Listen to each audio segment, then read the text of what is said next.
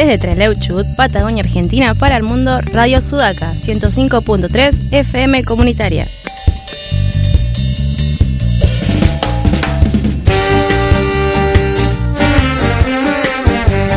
Comunicate con nosotros. 15 4 23 94 47 www.radiosudaca.org.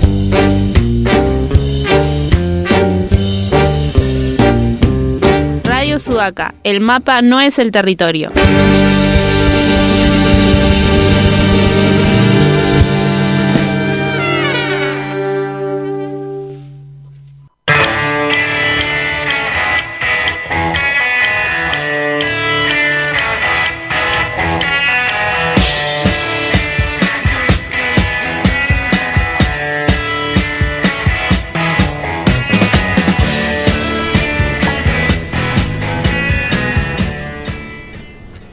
Buenas tardes, sábado 5 de octubre arrancando una nueva edición de Buenos Presagios, ¿sí? sábado 5 de octubre con 15 grados, dice, yo creía que hacía un poquito más, así que saludo acá a mis compañeros, eh, estamos hoy con el señor Juan Pablo Simonetti, como siempre, Buenos días. Ujú. Bárbara, Acá Barlamas, Buenos días a todos. Eh, y nos visita Alejandra Guerra esta tarde también, ¿qué tal, cómo va? ¿Cómo les va, amigues de Radio Sudaca? Feliz de estar acá con ustedes. Bueno, eh, Alejandra vino invitada especialmente, ella había pedido cuando... Autoinvitada. Autoinvitada, Sí, sí, sí. ella había pedido que si llegábamos a hablar de la historia sin fin algún día, ella quería venir. Eh, bueno, ese día yo no estuve allá en la Y en, 720. verdad, armamos- en realidad armamos el programa de la historia sin fin para que Ale venga, que Ale venga, haga su fetiche con la historia sin fin y pueda plantear al aire. Está ahí con el aurín Aurín. Se vino con el Aurín, sí, el, Yo- ese y el, y el que tiene Spielberg. Viste que el otro, el original, se lo llevó Mm, Spielberg. Lo tiene el cagamo. Lo- Yo siempre el- lo quise, El, pero el- lo el- tiene él. el original se lo regalaron a Spielberg, se lo llevó Sí. y lo tiene Spielberg por haber ayudado en la producción del. Ah, mirá de- vos. de Un la gran película. fan de la película de Spielberg.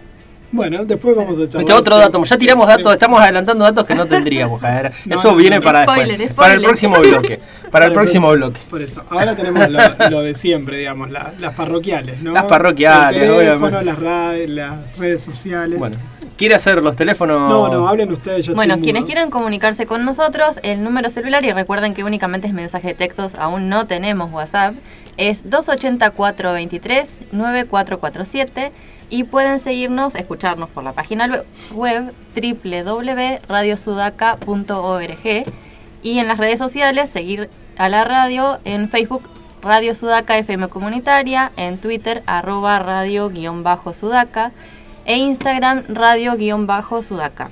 Y el programa es mucho más fácil, es Buenos Presagios en todas las redes sociales. Exactamente, sí. Igual si buscan Radio Sudaca, pongan en el buscador y va a aparecer. No, no, no, no va a ser tan difícil.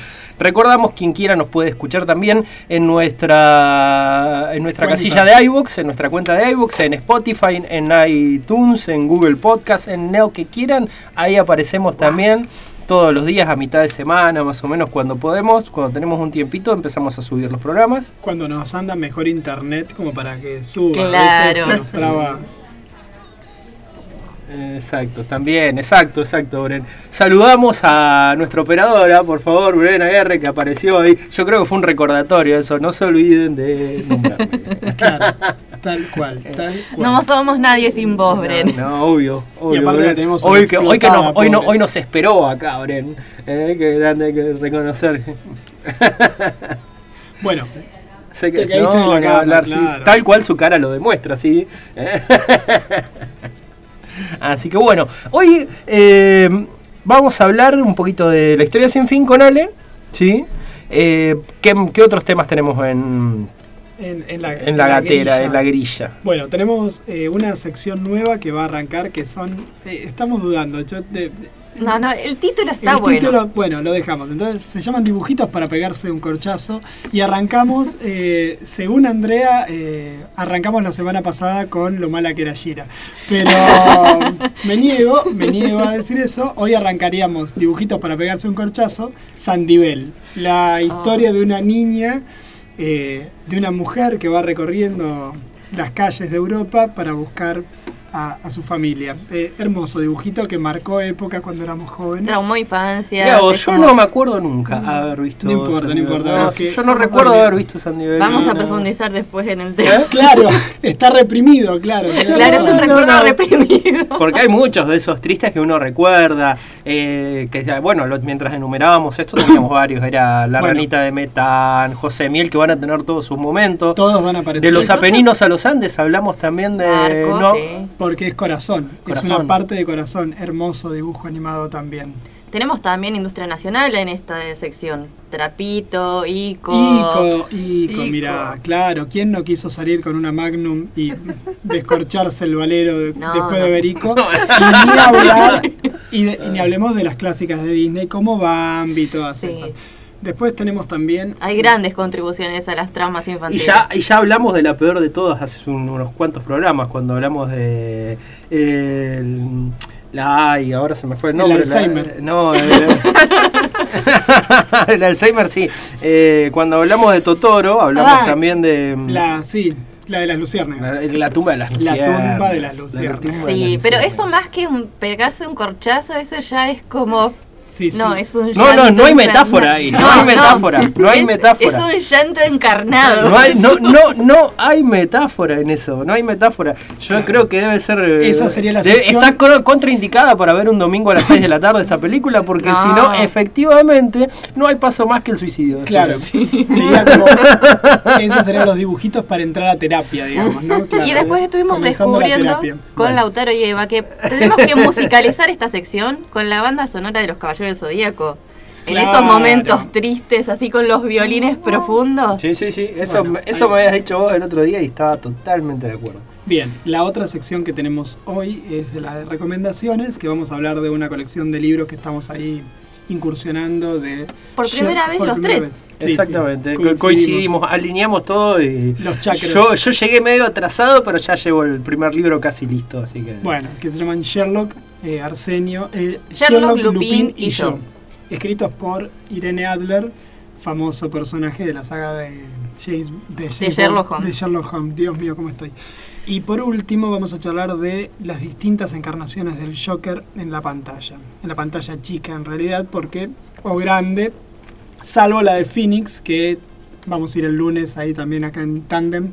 Ya estamos en verla. la previa. Ya, estamos en la previa. Sí, y el bueno. próximo sábado se caga todo el mundo porque vamos a hablar de la película. Vamos a hablar un rato de la película. Medio tarde, pero bueno, por lo menos vamos a poder hablar como Avisamos, el próximo sábado hacemos spoiler. Claro, Hacemos spoiler, hablamos claro. Quizás venga, no sé, ah, no sé Fede cómo está con esto, si viene ya más o menos si le toca venir o no. Después veremos. A ver Después si él tiene que cumplir. Sí, a ver, veremos capaz de quiere venir a hablar, sí, no sé. Bueno. Vamos a consultar. Por lo pronto, ya tenemos. Por lo pronto, es más, si repasamos los cines esta semana, la película que va a estar para ver, Sí, sí. seguramente en todos los cines acá en la Es zona, The Joker. de Joker, ¿sí? de Todd Phillips. Y la otra que está, por lo menos entre Leo, es la de eh, El El abominable hombre de las nieves, como la semana pasada. Sí, también. sí, tal cual son las dos opciones que hay en Fantrellau. Mm. Yo sí lo que quería comentar, ayer pude hacerme una escapada al eh, A Madrid. a Madrid, al Festival Internacional de Cine Ambiental de Patagonia, y logré ver dos documentales. Realmente muy hermoso, está muy bien organizado, y esto es gratis. Lo único para nosotros tenemos que irnos hasta Madrid es como... No es gratis. No es gratis, pero bueno. es un poco, sí, eh, costoso el transporte, pero bueno. Y realmente yo alcancé a ver dos documentales, muy buenos los dos. Uno era argentino y el otro era eh, suizo. Es muy flashero el segundo que vi, que se llama Génesis 2.0. Y así como enganche es eh, en cuanto al planteo ético entre la clonación y todo el desarrollo de la biogenética. Entonces está muy bueno. eh, hoy cierra el festival, hay las últimas proyecciones a la tarde, hay incluso a la tarde temprano proyecciones para niños. Así que si alguno está en Madrid, no sé si alguno piensa pegarse una escapada, muy recomendable. Y hay una película del cierre que es sobre osos de Kamchatka, que también está muy recomendada. Osos De, de, Kamchatka. de Kamchatka. Sí, sí. Esa está a las 8 de la noche. Y es la película que cierra el, el ciclo. Bueno, me interesó esa de Genesis 2.0. Está muy buena. Si ustedes ven el trailer, eh, puedo hacer spoiler porque ya la pasaron y no la van a repetir.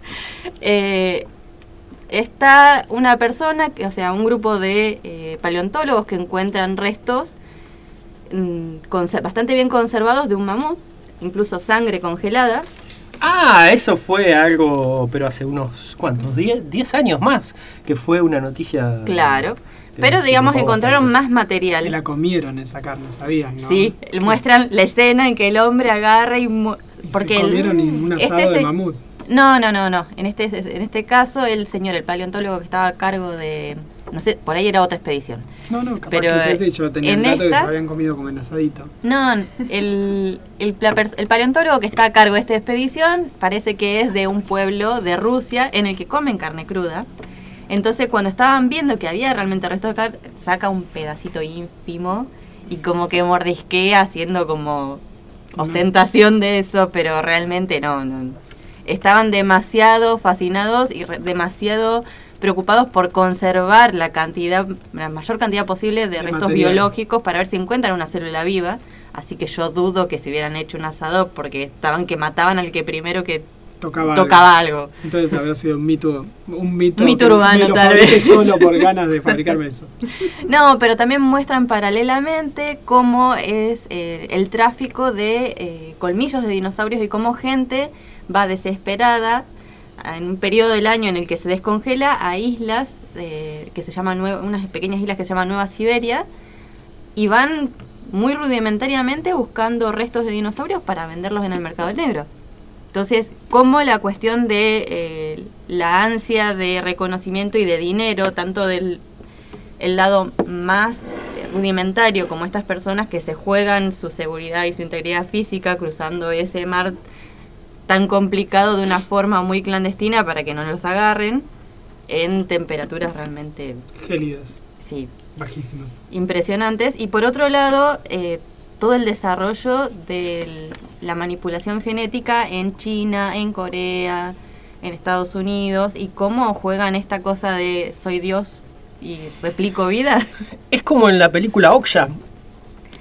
Que viste que la película Okja trata la de mm, Bu Jun-sun, que trata el tema del animal ese que clonan para la alimentación, que es una. que en que realidad cre- ya es algo que existe, Mm. pero bueno. Sí, sí, sí, sí, Era- que es una totalmente. película animada esa, no, ¿no? no, no, No, es no. una película.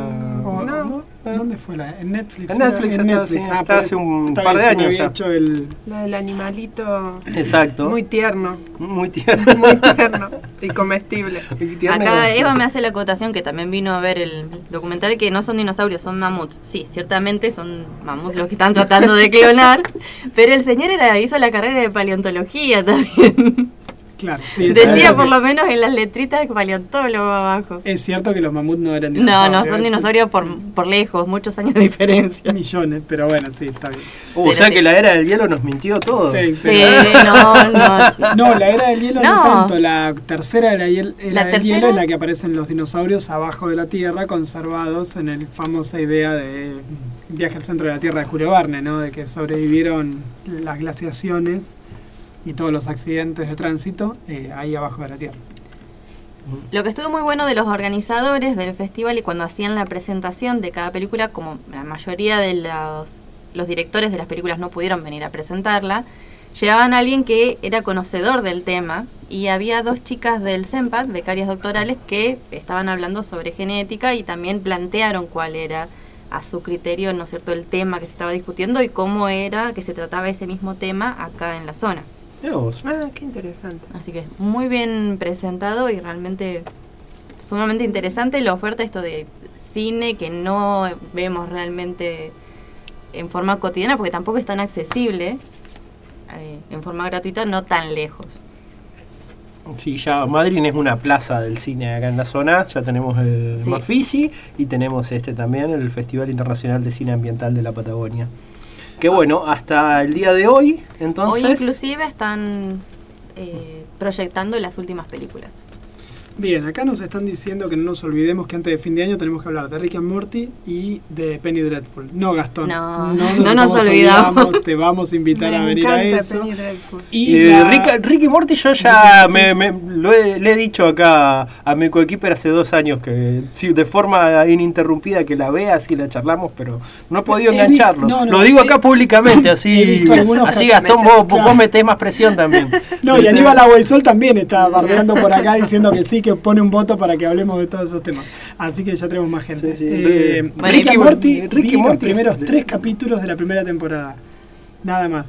Estoy en el cuarto de Penny Dreadful de la tercera temporada y no puedo pasar de ahí porque está aburridísimo. Dale que podés, Juan Pablo, Vamos, dale que vamos, podés. Vamos, vamos. Yo, yo, yo reconozco Re- to- todas las partes. Creo que vamos a hacer un re- capítulo hablando de Frankenstein nomás. Claro, sí. En el que vamos La todo- agonía, genial. el personaje de Frankenstein. El- ¿De Víctor o del monstruo? Del monstruo, Ah, bueno, bueno. El por eso, monstruo, sí, el sí, monstruo pero Frankenstein- está muerto, el otro está muerto en vida. Pero Tiene bueno. momentos tan emos que por ahí en un momento. No, no, no, no hablaba de él. Eh. No, el actor es. Hablando eh, de secciones para pegarse se el actor no me Claro. acuerdo, es el mismo que aparece en Years, Increíble. en Years and Years, no sé si Y era- también en sí. algunos de Black Mirror. Mm. Eh, en, en el primer capítulo de Black Mirror. en la que primera es temporada, durísimo. el del cerdo. El del del cerdo, cerdo. es la- ese actor es increíble, me encanta. Bueno, ya vamos a hablar de Vamos a- Dreadful. Ya me faltan cuatro capítulos, cinco, y voy, voy remándola, voy remándola. Juan Pablo va a llegar. Sí, sí, ya va a llegar. un saludo a Santiago Y, de- Goodman. y que no me después le vamos a, y después le vamos a empezar a, a meter presión para que vea Ricky Morty cuando termine. Sí, Claro. sí. Estoy empezando a ver Pato Aventuras, eh, la nueva temporada de Pato Aventuras de, en Netflix, así que también estoy- estamos con eso, ¿eh? Estamos con dibujos animados. Yo estoy con los dibujos Acá, acá, animados. Hacemos, acá hacemos una No, especie de, Pato Aventuras de- es una belleza. de persecución. No, yo vi algunos capítulos. Son ¿no? geniales los Pato Aventuras. Eh, no, no estamos acá con el mate porque yo le he dado muchos a Ale porque están hablando todos y no nadie, nadie me recibe, así que pobre ligó así una, una tanda muy Un seguida. rebote. Bueno, eh, podríamos ir avanzando, ya terminamos este primer bloque de presentación y lo que se viene ahora es un poco de música Daft Punk con Lose, to Lose Yourself to Dance.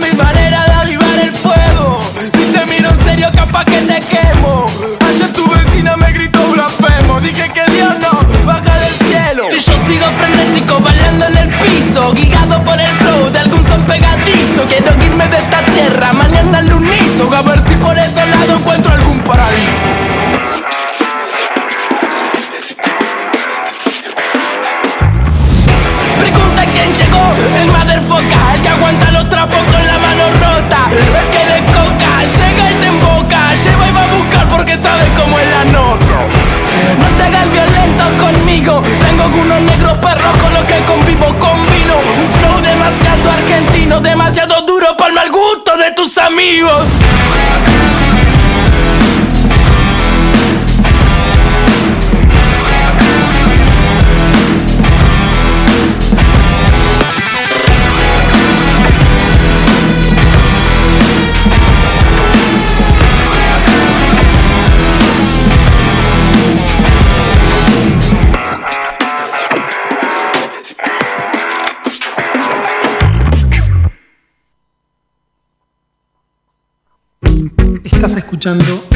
Buenos Presagios en la 105.3 Radio Comunitaria.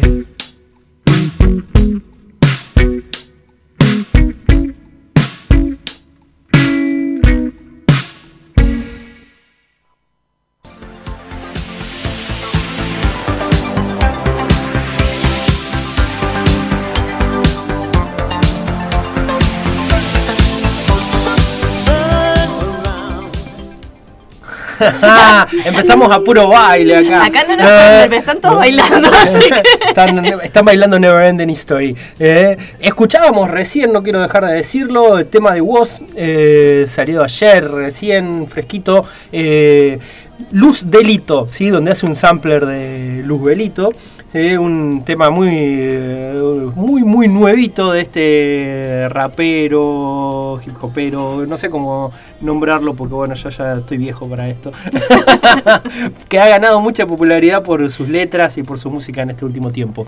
Eh, ahora estamos con Ale que justamente de qué vinimos a hablar. ¿sí? Esperemos, de- vamos a hacer un bloque sin fin, me parece. bueno, como los que hacemos en general, que no, nuestros sería bloques nada se. Porque Ale vino a charlar de la historia de Sin Fin. ¿Mm? De, ¿Cuándo fue la primera vez? ¿Cuál fue el primer acercamiento que tuviste a la historia de Sin Ay, Fin? qué lindo. ¿Cuál es el recuerdo? de Eso ese? lo ¿Cuál- puedo contar. ¿Ah, sí? Bien, yo tenía nueve años y habíamos ido a Buenos Aires con mi mamá y en Buenos Aires estaban unas tías divinas que tenían la- eh, el acceso a los videos, a los videos, ya podías eh, alquilar videos y reproducir VHS, sí. Para mí era directamente como, no sé, algo del futuro. Y fue la primera vez que vi un video alquilado, mi tía me dijo, vení, me sentó a mí y a sus dos hijos en la pieza, dijo, tengo una película para vos, dijo la tía, la tía Gra, que si me está escuchando creo que sí puede ser. Eh, le mando un beso gigante y la tía puso la película, yo nueve años como les decía, la vi indudablemente dos años después de que fue filmada, la película fue filmada en el 84 la y yo la vi en el 86. Em, y para mí, bueno, fue un flash. De hecho, terminó la película, mis dos primos estaban dormidos, yo estaba indignada. ¿Cómo puede ser que se habían dormido? Después mi primo me explicó que él ya la había visto como 10 veces Ah, y por eso se había dormido. Entonces fui hasta donde estaban los grandes y le dije, tía, poneme la película de nuevo. La tía rebobinó todas cosas del pasado. rebobinó el cassette y lo volví a ver. Esa fue la primera vez que vi la historia sin fin. oh, oh, qué- lindo esos recuerdos de cuando te acordás perfectamente cuando viste una película así de, de chico. Sí, yo creo que así más o menos tengo un recuerdo con el Imperio Contraataca en la casa de mi tía también.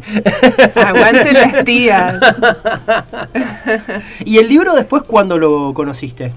Y después en algún momento mi mamá me regaló el libro que era una edición, yo- acá lo tengo, pero era una edición barata, digamos, del libro que creo que salía con una revista, con un diario.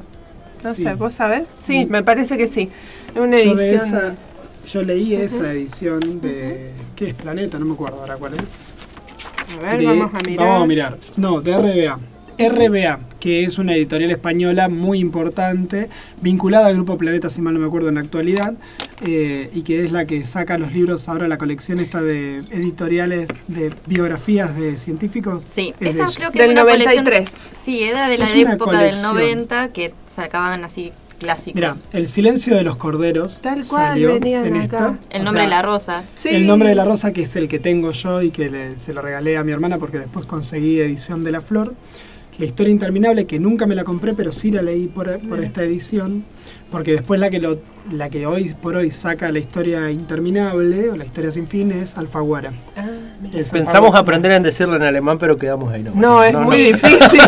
Vamos a pedir Bueno, al amigo acá si políglota- Marlene y Fede nos están escuchando y nos quieren mandar un audio con la pronunciación del título original en alemán, se lo vamos a agradecer profundamente. Exacto, Claro. si tenemos nuestros oyentes en Alemania que pueden hacerlo. Claro, porque ya pasamos mucha vergüenza. no. sí, es durísimo. No. Intentamos repetir el Google Translator y no hubo caso, ¿no? No, no salió. El, el No. Tai no sé cuánto. Es la, la historia impronunciable, sería. Sí. Y es la historia impronunciable, es también para Michael Ende, para él es impronunciable o inmirable la, La película. película. Sí, sí. Michael Ende, el autor, pidió que lo sacaran de los títulos. Hizo la gran Alan Moore, vieron que nosotros que nombramos revés, a... Alan no, no, Moore hizo la eh, gran claro. Moore repitió lo de Michael, Michael. Ende. Michael Sí. Ende dijo que la película no iba con nada con lo que él había escrito. De hecho, dijo barbaridades de Sí. la película. En un primer momento parece que el guion lo habían escrito juntos, pero este, un productor de la Warner definió que era poco comercial y la intención de esta película era llevarla justamente una salida hacia Hollywood. De hecho, querían que fuera lo más parecido a Disney en ese momento.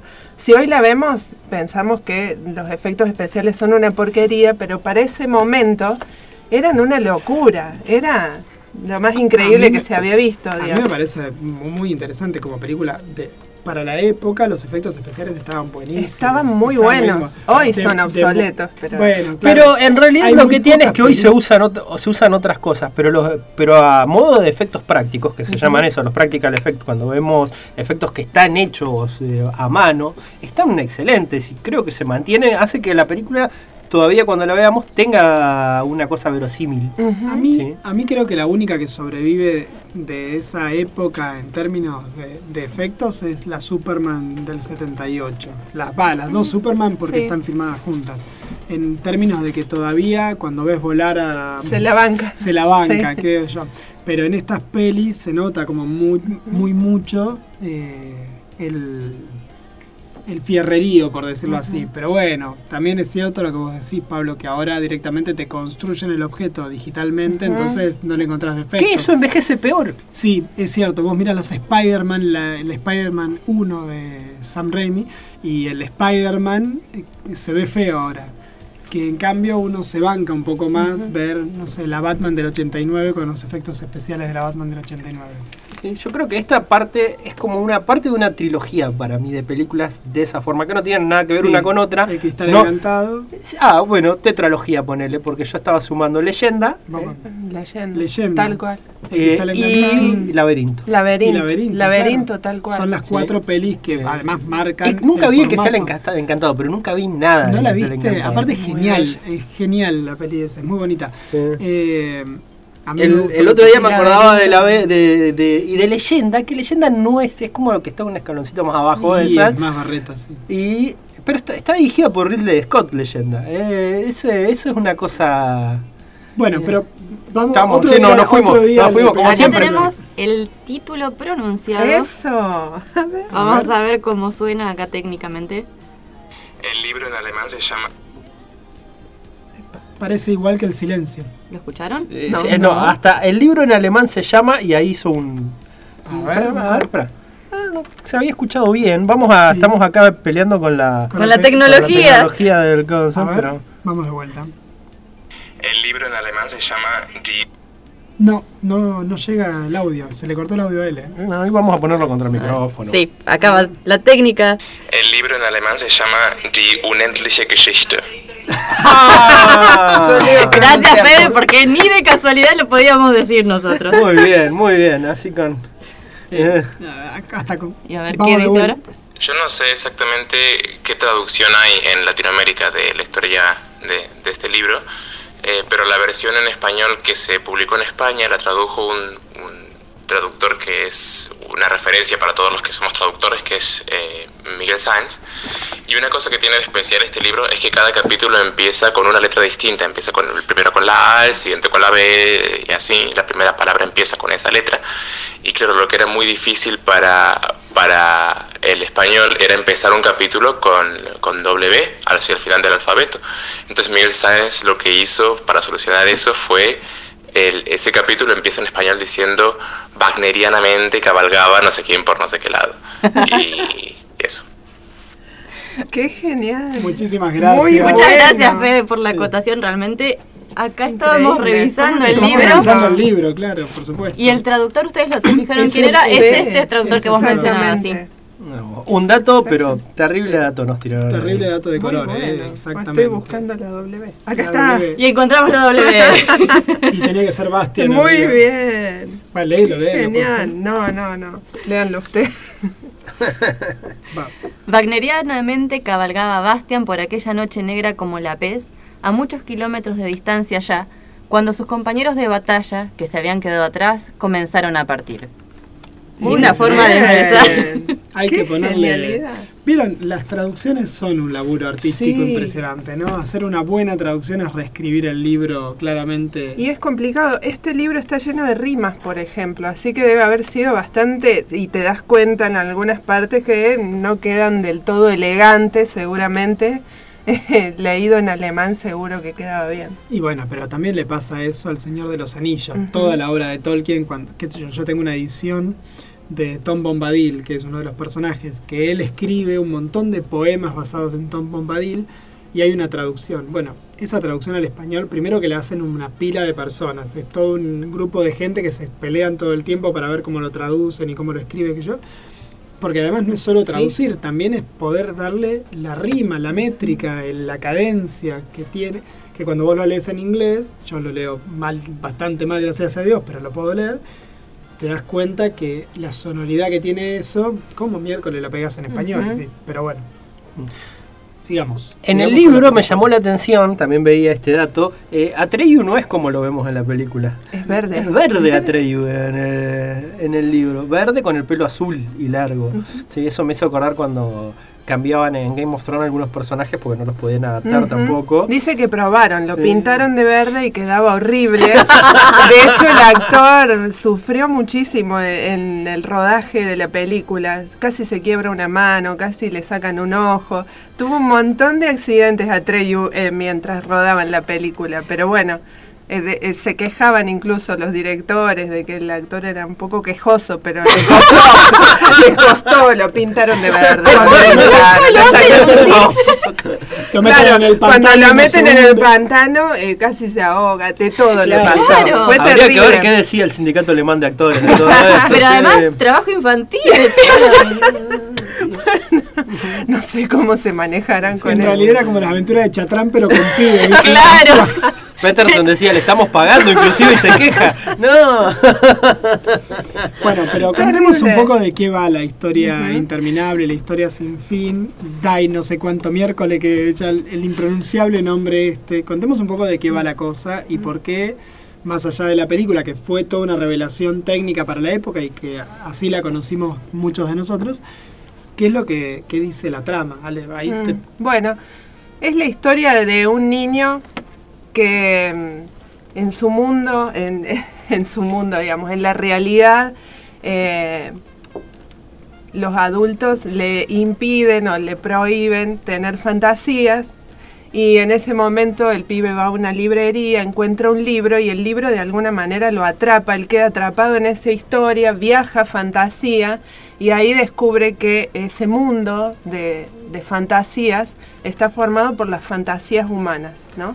Es otro mundo al que él puede viajar y que está formado por fantasías humanas a las que ahora está destruyendo la nada eh, y la nada es lo digamos ese poder destructor que hace que eh, la humanidad sin fantasía sea más fácil de controlar. En definitiva es eso lo que la película transmite, el valor de ese mundo fantástico, de poder viajar a ese mundo y, hacerlo más rico, hace que justamente tengan menos control sobre nosotros, sobre la humanidad. Y entonces está buenísima la historia por eso. Sebastián viaja a, la historia, digamos, viaja para rescatar ese mundo y, y vuelve y se termina la película. En realidad no vuelve. eh, termina la película cuando él pide su primer deseo ahí en fantasía, cuando va a salvar ese mundo.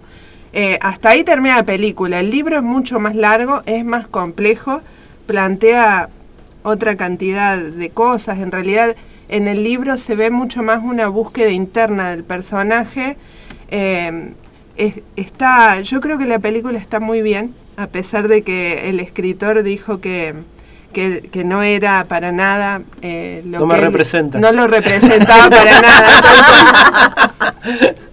Sí, dijo barbaridades, dijo que era como que él la veía y parecía un boliche barato la, la película y que en realidad en la película tenían que, lo más importante de la película, según el escritor, tenía que ser eh, fantasía, poder mostrar ese mundo de fantasía, cuando pensemos que es Cuando muy difícil, es muy difícil para cualquiera traducir a imágenes lo que uno puede ir escribiendo, digamos, y lo que estaría en la cabeza del el escritor de Michael Ende seguramente era in- intraducible No. lo que él imaginaba de ese mundo, así que yo creo que él quedó con la intención de mostrar algo que era muy difícil mostrar en el cine y traducirlo al cine. Lo que sí yo veo un desafío muy difícil para el director era en el libro, digamos, quien lee el libro, en una parte del libro, siente que forma parte de ese libro, porque de hecho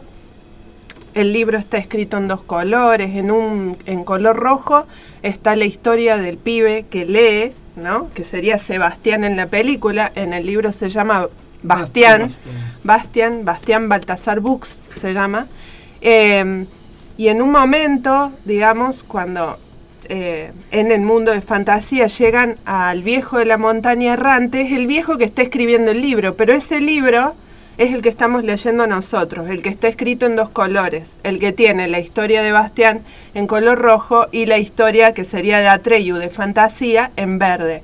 Eso era bastante difícil, me parece a mí, de llevar al cine. ¿Cómo hacemos si soy un director y tengo que hacer que el espectador se sienta parte de la historia, que es la historia de un libro, pero en realidad yo estoy transmitiendo una película? ¿Cómo hago? No, esa metatextualidad que están jugando en ese momento es medio muy complicada. Lo O sea, hizo, sí, lo sí, pudo lograr, sí. lo pudo lograr Wolfgang Petersen, lo logra en el momento en que eh, Sebastián cruza hacia Fantasía y se encuentra con la emperatriz infantil y entonces ella eh, le dice que hay otras personas que lo acompañaban cuando él fue a la librería a robar el libro, que lo acompañaban cuando a él lo perseguían otros niños que le hacían bullying, ¿no? Que es la primera parte del libro. Y de alguna manera nos mete a los espectadores ahí adentro. Adentro de la historia es- logra hablar de nosotros sin hablar del libro, ¿sí? Logra decirte acompañaban. Yo digo que es brillante que haya logrado hacer eso. Me parece que era el desafío más complejo de la película porque justamente es otro es otro medio de comunicación. El cine es una cosa, el libro es otra. Y mm, así que a mí me gusta mucho la película. Me parece que eh, que está muy bien lograda. Por supuesto, lo mío es totalmente subjetivo y tiene que ver con cómo eso marcó mi vida, pero yo puedo pensar también cómo cualquier historia puede marcar la vida de una persona y, y resignificarla o llenarla de significados y luego uno empieza a tomar decisiones en la vida, como por ejemplo yo estudié cine y abrí los otros días mi cuadernito de, eh, de mm, el curso de ingreso a la carrera de cine, donde teníamos que escribir por qué estudiábamos cine. Era como un, diario íntimo de los... Sí, sí, sí. Eh, había que escribir por qué estudiamos cine y yo escribí por la historia sin fin. Yo digo, pucha, o sea, de verdad me marcó, de verdad para mí fue súper importante. Y después en mi tarea de, de educadora popular, como vos pusiste, siempre fue como muy importante poder con los pibes del barrio tener un momento para imaginar. ¿No? A veces, muchas veces, estamos súper alienados en un mundo en que las cosas pasan muy rápido, la realidad es terrible, así que tenemos que estar todo el tiempo con los sentidos puestos en esto, en lo cotidiano, en lo concreto, pero poder tener un momento para imaginar otro mundo, así como cuando hacemos política, ¿no? Poder tener otro momento, un momento donde podamos imaginar ese mundo que queremos.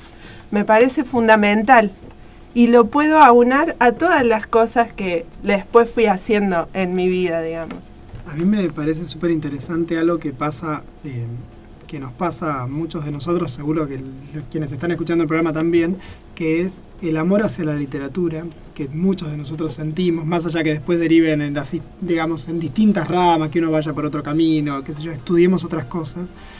Eh, yo pensaba en esto de eh, la búsqueda de un libro, el uso de las, de las librerías o de las bibliotecas como esos lugares seguros, ¿no? El espacio donde muchos de nosotros nos sentimos seguros ahí, ¿no? Para muchos de nosotros representan de algún momento estar rodeado de libros, un espacio donde es el nuestro y nada te puede pasar, nada puede malir sal, dirían los Simpsons, ahí adentro, ¿no? Tal cual. Eh, pensaba, no sé, pienso, hay una referencia en las Mil y Una Noches que lo menciona Borges, donde en un momento Yarazad está contando y dice que cuenta la historia de una princesa que está por ser asesinada y entonces empieza a contar un cuento para mantener entretenido.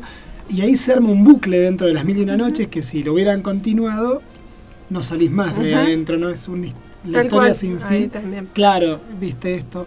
O pienso en el personaje, el otro día hablamos de It. Eh, ben, el, el personaje del arquitecto, es un pibe que termina construyendo su mejor obra, que es la obra que de alguna manera están discutiendo en la película. Eh, perdón, no es esa. Una obra anterior de él es la biblioteca de Derry, puesta para arriba. En realidad es un pasillo que conecta la parte nueva de la parte vieja de Derry, puesta para arriba, y él la convierte en el edificio más importante del mundo, porque la biblioteca era el edificio más importante de su mundo. Y él construye la obra más grande que tiene como arquitecto, que es eso. Pensaba en buenos presagios, en la biblioteca del ángel, que el ángel se niega rotundamente a que se le prenda fuego porque está toda, es inmortal, tiene todo, porque es un ángel, y esos libros valen más que él que la eternidad, digamos. Nada, me, me- colgué pensando en esto, ¿no? El vínculo que generan en nosotros los libros y que para nosotros son interminables, ¿no? Es un- una búsqueda permanente, porque cuántos años después seguimos charlando. De este librito que te regalaron en el 93. Está bueno, me llevó a pensar igual en lo del espacio seguro en la niñez, así, eh, cómo lo podemos ir traspolando a otros lugares también, así como vos lo decías ahí en Derry, así como está Bastian leyendo, o si no, lo podemos ver de otro lado, así como está Toto en el- la sala de proyección en Cinema Ah, Paraíso. en Cinema Paraíso. Es, eh, me parece la misma metáfora así de la niñez eh, eh, de- desde un lugar seguro, proyectándose y a la vez proyectándose lo, lo que después vamos a hacer de más grandes.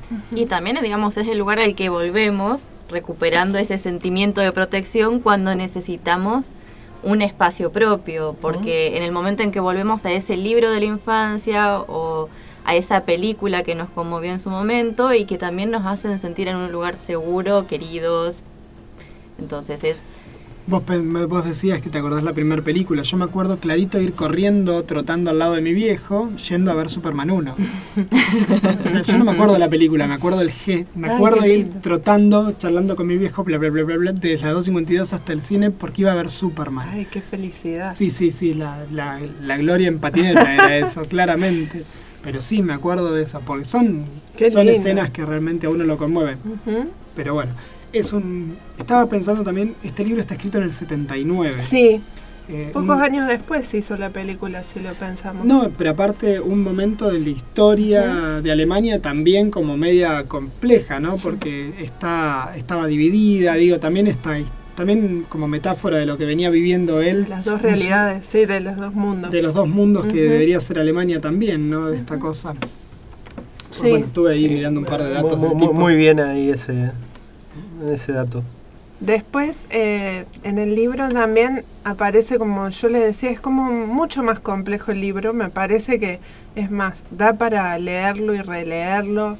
Yo lo agarré ahora después de 20 años, así que no puedo, no puedo decir mucho, pero, pero mm, es interesante, plantea, plantea eh, el personaje, por ejemplo, de Sebastián o de Bastián en el libro es, es diferente, es un gordito, eh, como muy inseguro, con muchísimos problemas para afrontar el mundo, que eso sí está en la película, eh, pero él eh, tiene que hacer el camino del héroe de alguna manera, ¿no? Una vez que va a, a fantasía, va a empezar a recorrer todo un camino lleno de obstáculos que va a tener que ir sorteando, pero en realidad, en definitiva, lo que se le, digamos, lo único que se le pedía es como encontrarse con su verdadero deseo, su, verda- su verdadera voluntad, su verdadero deseo, que no era desear cualquier cosa, ¿sí? Pero de alguna manera ese camino le pedía, por cada deseo que él pedía, perdía un recuerdo. Sí, está bien. Entonces es, es, es todo un viaje que él va haciendo y en el que también termina siendo fundamental esto de nombrar a las cosas, ¿no? Como lo importante para el libro y para la película en alguna dimensión es que pueda venir un niño humano a rescatar a Fantasía nombrando, dándole un nombre, dándole entidad, ¿no? Como cuando uno nombra algo lo puede dar entidad en la psicología, incluso si no nombras cuál es tu miedo, no lo puedes elaborar. En este caso, nombrar eh, a la emperatriz infantil, pero en el, en el resto del libro va a tener que estar él siempre dándoles nombre a, a las situaciones, a las historias, va a tener que estar, él va a ser como el relator de fantasía, va a contar miles de historias que se van a hacer realidad, pero lo último que le va a quedar, porque ya pidió muchísimos deseos, va a ser su nombre y va a perder su nombre en esa búsqueda, se va a perder él en esa búsqueda y lo rescata en el libro su amigo que es Atreyu, digamos, de alguna manera Que es él, que ¿no? es el mismo, claro, es su alter sí. ego, eh, eh, es parte de él también. Pero bueno, todo ese camino lo va a hacer volver a- al mundo eh, de la realidad, lo va a Renom- hacer renombrado. y aparte aceptado como es, ¿no? Ya va a dejar de pedir ser distinto, ser alto, hermoso, etcétera, sino va a querer que lo amen como es, digamos. Es va a tener que pasar por todo eso para volver y encontrarse con ese con, con su padre de otra manera y bueno, está súper interesante, además porque tiene miles de lecturas, es bastante abierto cada capítulo, entonces eh, te propone distintas lecturas. A mí me, pas- me, me parece, ¿no? en esta queja que muchos autores tienen cuando se lleva la- el libro a la pantalla, Stephen King siempre dice que los libros siguen estando en los anaqueles, digo, que sus libros están en los anaqueles, que él se recon- que él está todo bien con las películas. Creo que la única que se enojó siempre fue del Resplandor de Kubrick, pero después, pero pero también es cierto que hay técnicas que avanzan. Digo, hoy esta película seguramente se podría hacer algo más cercano a lo que el autor quería. Pero seguramente que perderías esta dimensión que la película tiene por la época, que es tratar de trabajar más humanamente a los personajes. Porque ahora con el, quizás uno más entretenido, con el CGI que te permite hacer más cosas, se perdería esto. Te lo lavarían mucho más al mensaje porque, bueno, o pones a los bichos volando y haciendo cosas raras, o te pones a pensar en la dimensión humana, que es un pibe leyendo en un libro, culo para arriba, leyendo en un lugarcito. Eh, Viste, como que no atrapa demasiado. Eh, eh, claro, pensemos cómo haríamos la película ahora. Sí, digo. después también hay algo que es del orden del azar, si queremos, o bueno, no sé, de, la- de- de los visionarios, que, que es súper difícil hacer un casting, ¿no? Porque la película tiene la 2, la 3, son una porquería, la verdad que son imposibles de ver. Y los actores de la 1, los que encontraron, realmente son excelentes los pibes, digamos, El que Bastian hacen. terminó siendo un actor como más de renombre, ¿no? Ninguno Terminó- de los tres hizo carrera No, pero el cinematográfica. Hicieron algunos. conocido, ¿no? Yo al pibe lo Hizo. Eh, ahí, en los años siguientes, hizo dos o tres más. películas. Ah, sí, sí. eh, Ah. El Jardín Secreto. El Jardín Jar- Secreto. bellísima El también. pibe- Tenés el pibe es razón, conocido. qué El peliculón, me había olvidado. Muy bella también, de ese estilo. Sí, También. sí. Muy bella. Eh, y otras más, pero después no se dedicaron más después. De, de hecho, la, la emperatriz infantil, que es, Es un una bailarina. Es una bailarina, pero nunca hizo ninguna otra película. Nunca más actuó. Y Atreyu tampoco, hizo nada, pequeños roles, pero vos, uno los ve. El dragón pasó a la inmortalidad en el viaje de Chihiro. si Sí, no el dragón, El aparte- Aparte- bueno, pero el viaje de Chiquihiro no tiene es porque el dragón Sí, de la historia sin fin es realmente está emulando a los dragones chinos. Incluso Sí, sí, una de las críticas que escuché de la película era la forma en que se reía el dragón.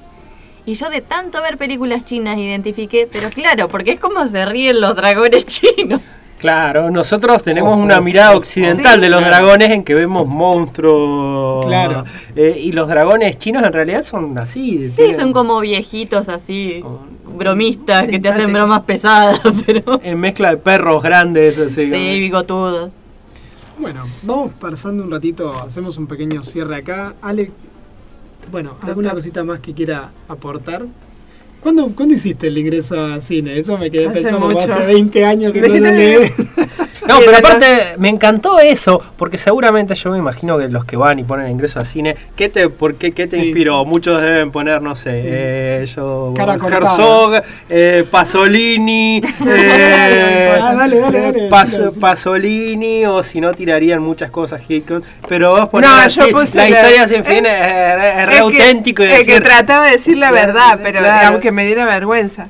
Eh, este, por las dudas que esté escuchando, no, eh, mi mejor amiga de la adolescencia era una piba divina, la Vale, que era Claro. fanática de la historia sin fin. Así que las dos éramos muy, muy raras, digamos, no encajábamos en ningún lado y por eso uno se identifica solamente con, con algunas cosas, obvio, sí. claramente. Eh, y eh, el- ambas identificadísimas con el libro y pasaron muchos años donde ella se fue a vivir a otro lado, yo no la vi y el día que nos volvimos a comunicar estábamos por ingresar ambas a la facultad. Nos volvimos a comunicar y le digo, ¿sabes qué, Vale? Te- no voy a estudiar veterinaria como te había dicho.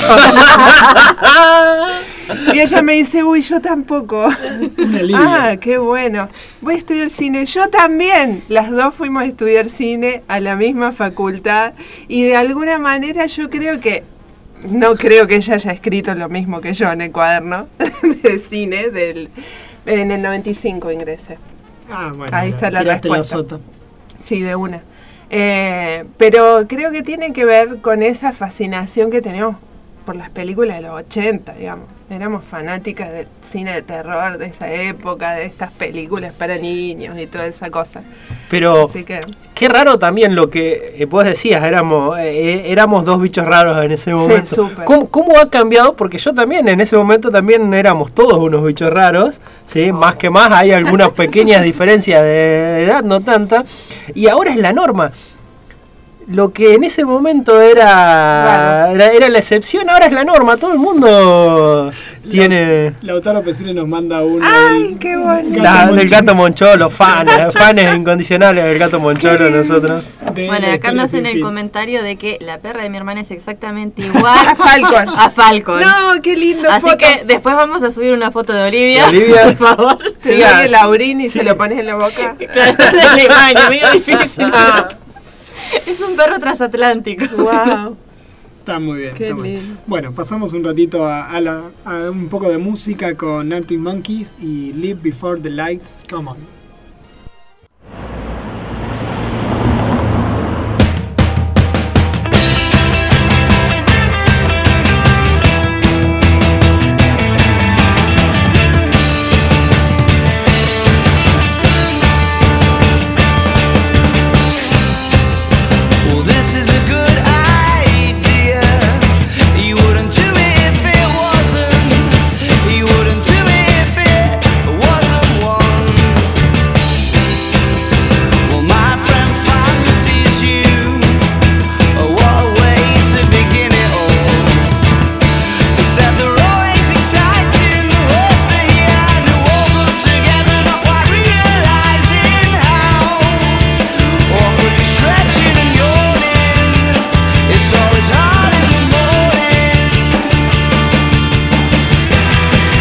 I suppose that's the price you pay.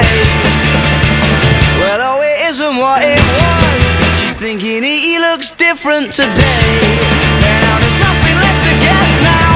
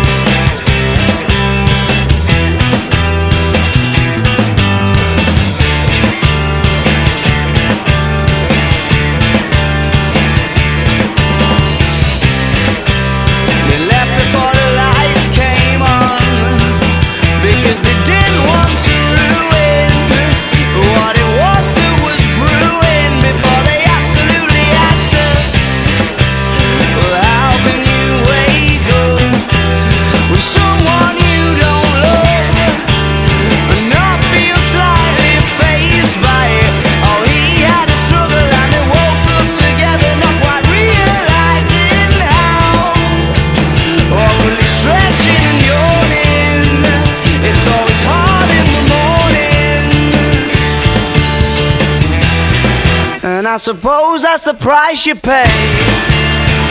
Well, oh, it isn't what it was. She's thinking he looks different today. And now there's nothing left to guess now. Well, quick, let's leave before the lights come on. Cause then you don't have to see. Cause then you don't have to see what you've done. Well, quick, let's leave before the lights. Cause then you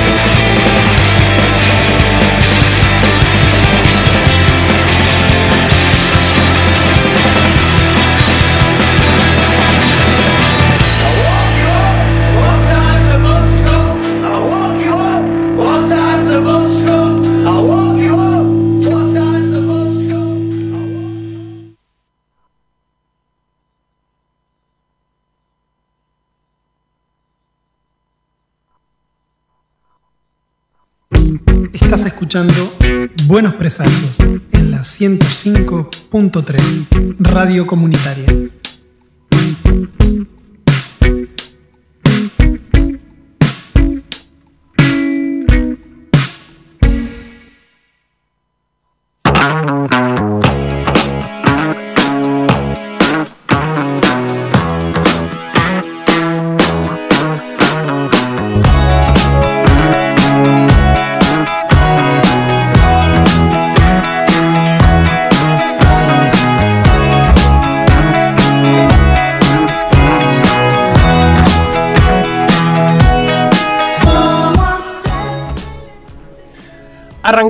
Arrancamos el tercer bloque de Buenos Presagios después del bloque sin fin anterior, que bueno, rompimos algunos récords, estuvimos como 40 minutos me parece charlando así. Y hoy nos Pero- corre, y hoy nos corre la Te- transmisión. tenemos deportiva. transmisión deportiva de nuevo, así que bueno, intentaremos no arrancar nosotros la transmisión deportiva y poderle sábado dejar de darle todo al señor Héctor Fabián Araneda la, la transmisión así de entrada. Eh, y ahora vamos a charlar de un, una serie de libros infantiles, infantiles mm, Juveniles. juveniles, juveniles, sí, exactamente. Mientras decía infantiles me estaba dando cuenta que no, que no era la categoría correcta. Y es como el, está justo en ese border entre infantil, adolescente, porque puede ser leído por niños más o menos grandes, pero Sí, sí. Sí, pero a 11 años lo puedes leer sí, tranquilamente. Tranquila, tranquilamente. Bueno, contemos un poco de qué va la cosa y qué es lo divertido. ¿Y qué? ¿Qué? Primero, que no Primero, dijimos. ¿cómo se llama la ¿Cómo se colección? llama? Es una saga que se llama Sherlock, Lupin y yo, y está escrito por Irene Adler, que teóricamente es un personaje de ficción. Es el personaje femenino más importante en la saga de libros de Sherlock Holmes. Un escándalo en Bohemia. Un escándalo en Bohemia aparece en el cuento Un escándalo en Bohemia y está representada como la única mujer que derrotó a Sherlock Holmes y la única mujer que él respeta realmente. Y esta saga de libros está planteada de generar una amistad entre estos tres personajes del género policíaco, teniendo aventuras de detectivescas, ellos tres, y también dándonos un vistazo de cómo sería la infancia de cada uno de ellos y cómo llegarían a ser lo que después fueron en la literatura ya clásica. Nunca charlamos de Arsenio Lupin en, en- en el programa, ¿eh? Tenemos, Tenemos ahí- que hacerlo, Tenemos es que hacerlo. Uno de mí, grandes a, amores. a- a mí, algo que me, que me quedó picando cuando leía esto, yo digo, acá pueden hacer un spin-off tranquilamente y hacer otra saga que me dieron muchas ganas de leer con Arsenio y el papá.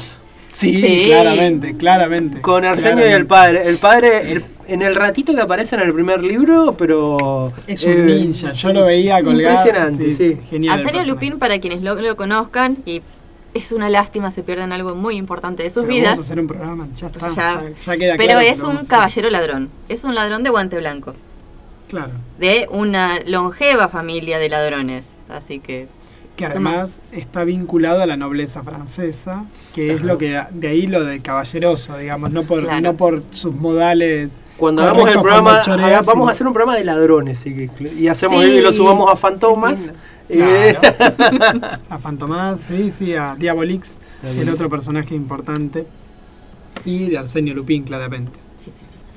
Eh, yo voy leyendo hasta el cuarto de esta saga, que son unos 12 más o menos. Van por el 14. perdón, 14 ya. Van por el 14. Van por el 14 traducidos al español, yo vi 8, 9 nada más. Eh, pero lo que me pareció interesante es que en cada libro van apareciendo otros personajes de la época y aparte muy vinculados a la historia de Europa. Muy vinculados. Yo ahora para leer este tuve que leer por qué era tan importante lo que estaba pasando en 1871, que no tengo, yo de historia sé lo que sé de, de no sé, gastronomía tailandesa, absolutamente nada. Me tuve que poner a leer a ver qué carajo pasaba en Francia, en París en ese momento, para ver Bien. por qué el contexto histórico. Están muy bien ambientadas. Están recontra bien ambientadas, sí, la verdad que sí, la verdad que sí. Eh, me pareció súper interesante eso de la novela también, porque van transcurriendo en el momento histórico. Sí, además hace como una descripción muy detallada, porque van viajando, están, eh, para hacer un contexto así muy rápido, en el medio de la guerra franco-prusiana. Y siendo Irene Adler, que es el personaje que va relatando la historia, porque es la autora de las aventuras, Eh, es, No dijimos quién es el autor tampoco, ¿no? Eh, Es eh, ella. eso- No, no, sí, bueno, eh, el ella figura real. como la autora, pero... Lo que también es muy valorable esto, de que el autor real no figura en la tapa y tenés que fijarte únicamente en los créditos para ver quién es realmente su autor. Sí, Alessandro Gatti, un tano que escribe un montón para literatura inf- Infantil. infanto-juvenil. sí. Muchísimo, una obra enorme.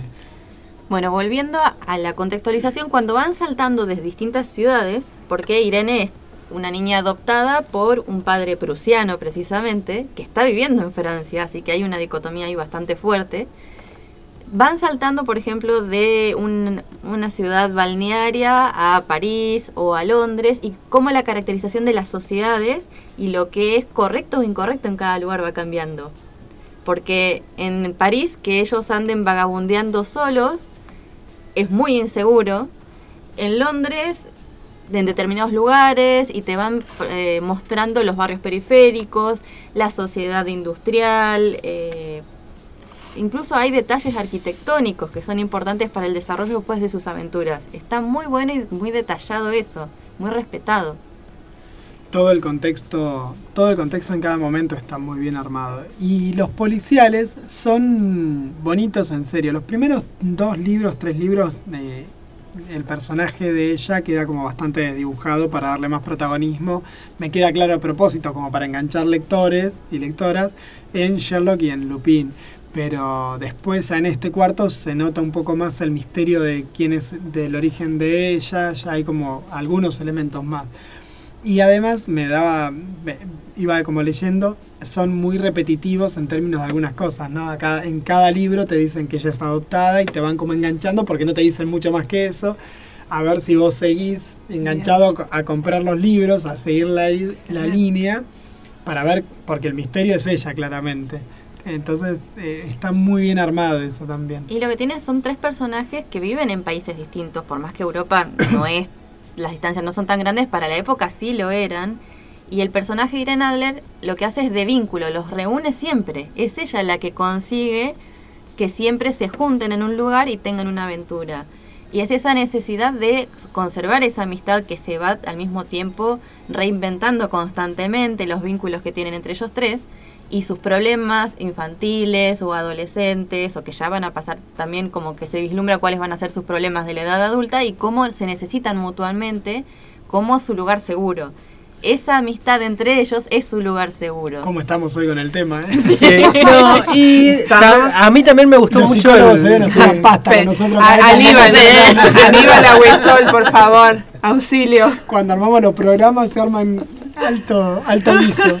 Eh, como la construcción del personaje también está buena porque no agarra, no usa del personaje adulto para hacer solamente una versión más pequeña de ellos, sino que da indicios de sus personalidades, pero Sherlock Holmes no es como lo conocemos de grande todavía, eh, eh, va en ese camino, lo muestra, pero no está totalmente formado y está bueno que sea mucho más falible en un montón de aspectos y eso es como el, el- el autor va haciendo que tengan un crecimiento que cosa que podría haberlos estancado mucho más a los libros si directamente hacía una traslación del personaje a como era chico, nada más.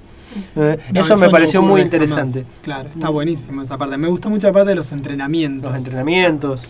Eh, hay una, hay un, uno en los particular, uno de los libros que, que habla del entrenamiento de ellos eh, en algunas cuestiones y que yo le decía a los chicos que me hacía acordar a, a una saga de libros que salieron, de, que son todos pastiches, que son todos apócrifos, donde te cuentan qué es lo que le pasa a Sherlock Holmes desde que cae de las cataratas hasta que vuelve a aparecer en, el, no me acuerdo cómo se llama el, capítulo, el cuento con el que reaparece, donde él viaja por el Tíbet, donde viaja por Egipto, hay todo como una, lo hacen nómade por todos lados, va recorriendo toda Europa y Asia y aprendiendo cosas.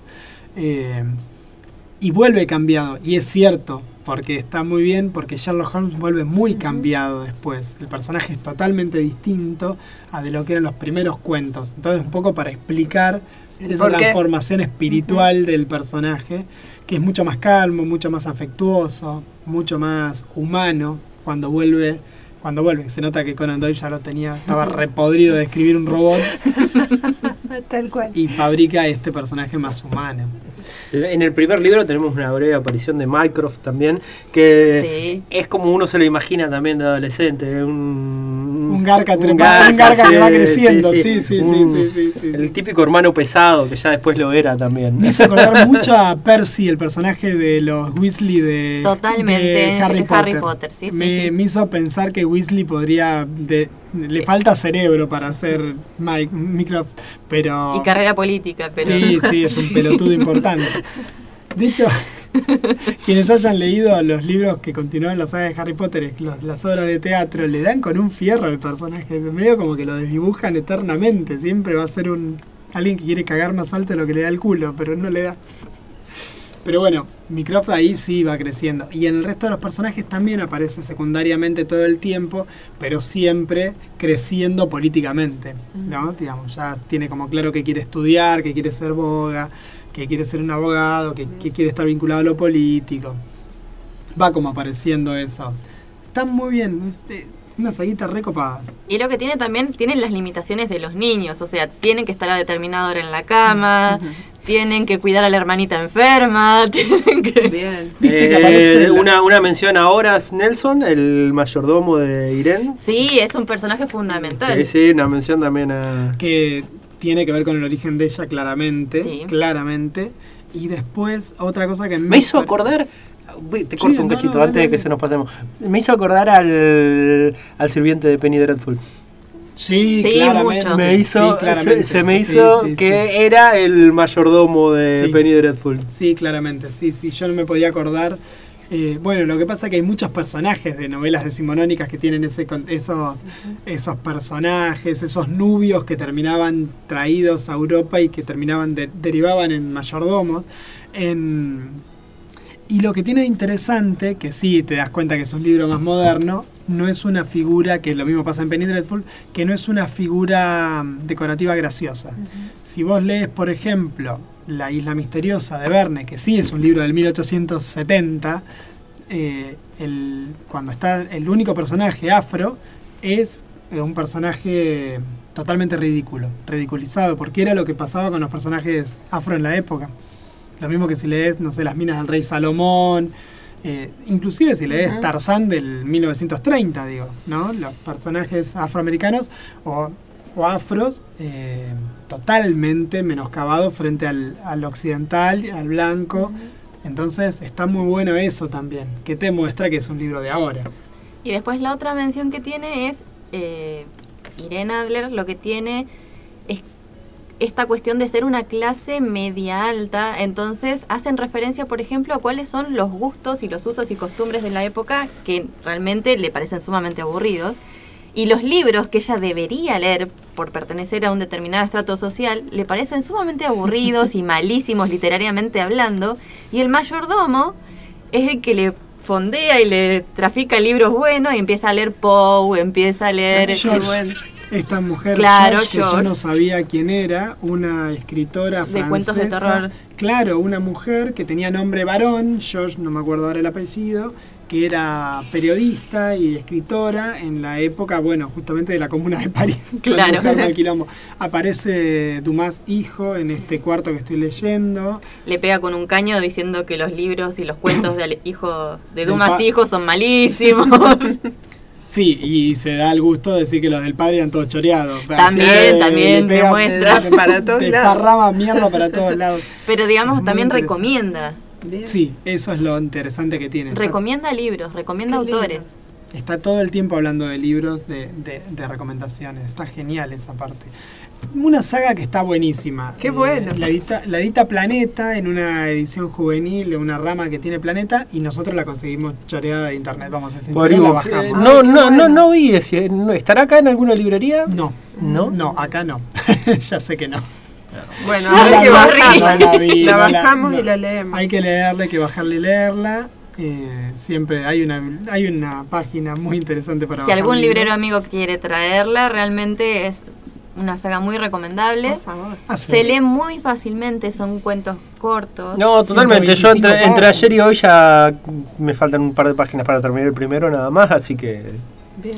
Fueron Y- rapidísimos, serio. Y no caen en los lugares comunes que están pasando en estas trilogías donde más o menos los personajes son seres sufrientes. No, la pasan bien, los quilombos que tienen son divertidos. Eh, no, no, están, son aventuras, ¿sabes? que es el género que claramente nos gusta. Qué lindo. acá. Sí. Bueno, eh, así que ya dejamos la recomendación hecha. Eh, Quien quiera busque, puede buscarlo principalmente por internet a este, sí, porque. Sí, eh, sí, sí. no- Eh, Eduardo Pérez Álvarez que tiene la Sí. costumbre, Edu tiene la costumbre de, de agarrar con More, con su hija y leer muchas de estas cosas. Bueno, eh, si ya enganchó a... eh, la otra vez decía que iba a ponerse a leer el otro que habíamos recomendado. El de Eric Bogler. El- no, Eric Bowler no, el anterior, el de Artemis Fowl. Ah, también fue. Eh, bueno, acá también, Eduardo, tenés otra saga así como para pegarle derecho de corrido. Están muy buenos. Buenísimo. Bueno, pasamos un poco de música ahora. Lo que se viene es del año 2011. Acorazado Potenkin en su disco Mugre hace Desert.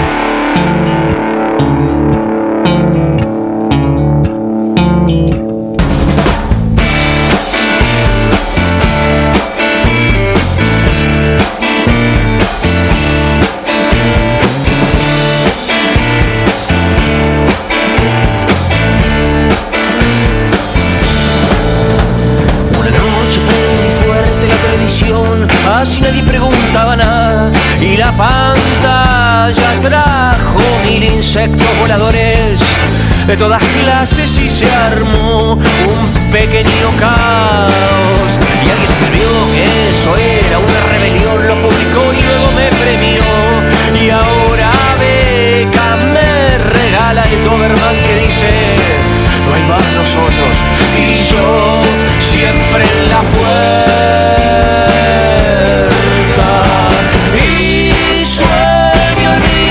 mismo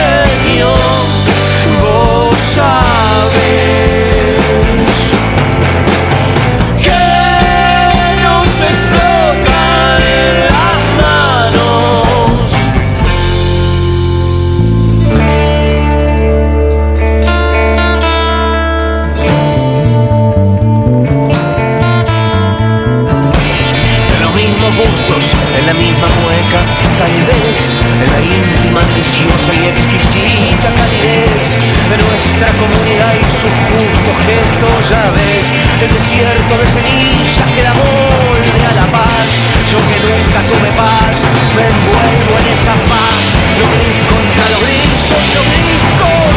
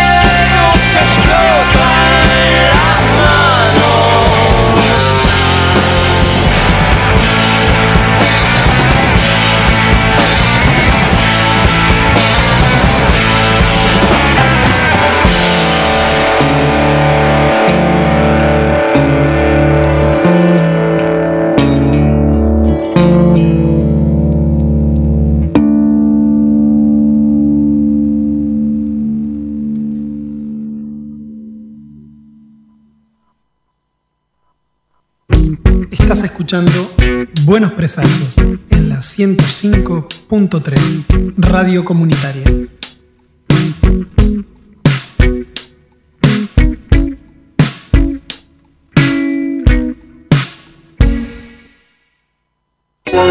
Sigue adornando con tu sonrisa, sigue brindando calor y ternura, tú sabes que tienes tu hogar en nuestro corazón. Ah, ah, mira qué alegre va y su dulce caminar. Si una amiga quieres encontrar, en ella podrás confiar.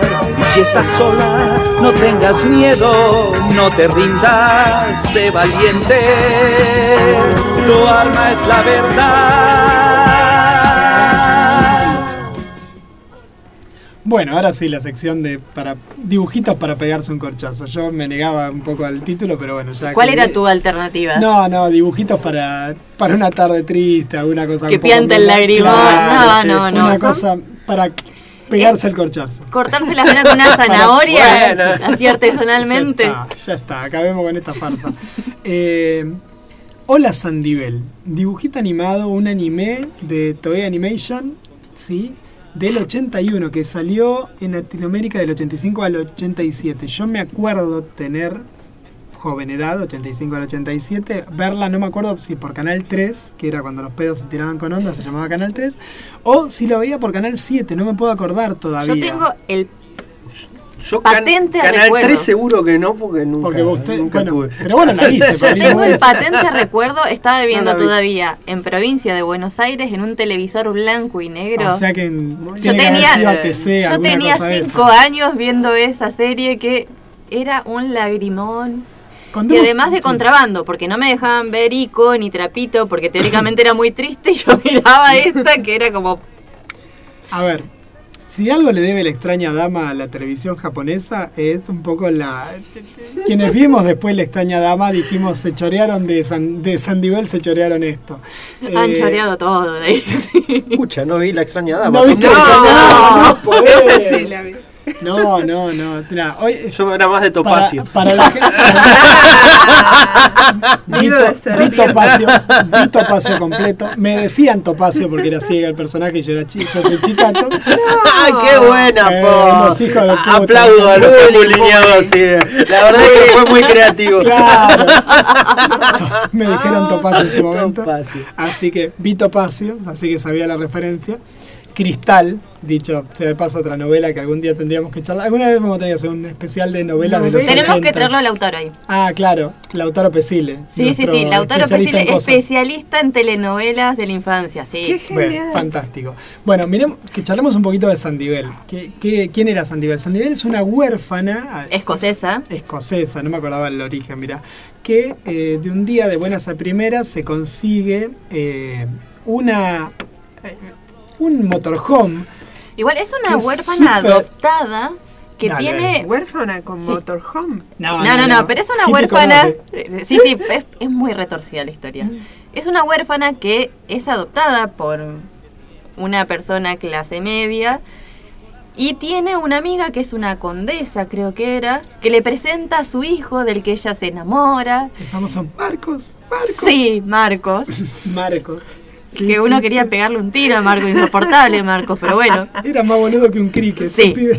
Y de día, un día para el otro se le muere la condesa, se le muere el padrastro, desaparece Marcos y se queda en la lona. Pero con Y el perro Coli. Con el perro, tiene un perro collie, un border collie ahí que es el aguante de toda la serie. Sin el perro collie, yo no sé cómo sobrevive esta piba los cuarenta y pico de capítulos que son la serie. 47. 47, mira. 47. 47, no son tantos. No, bueno, No. pero tenías que verlos, eran Había- de 15 minutos, ponele por día, vos veías un Sandivel por día. Estabas Sí. años hasta que terminaste la historia de Sandivel, no, no sabés. Además se transmitieron una vez por semana, me parece, en su momento. Claro, no sabes lo que costó seguirla. hasta- yo creo que no vi todos los capítulos. El último sí lo vi, los últimos los vi, así que sé cómo termina Sandivel, pero fue una agonía ver Yo eso. tengo así como lagunas mentales, me parece que de- autodefensivas, pero... Y el tema, yo no sé muy bien cómo es el salto, no recuerdo porque Eh, tenía cinco años cuando la vi.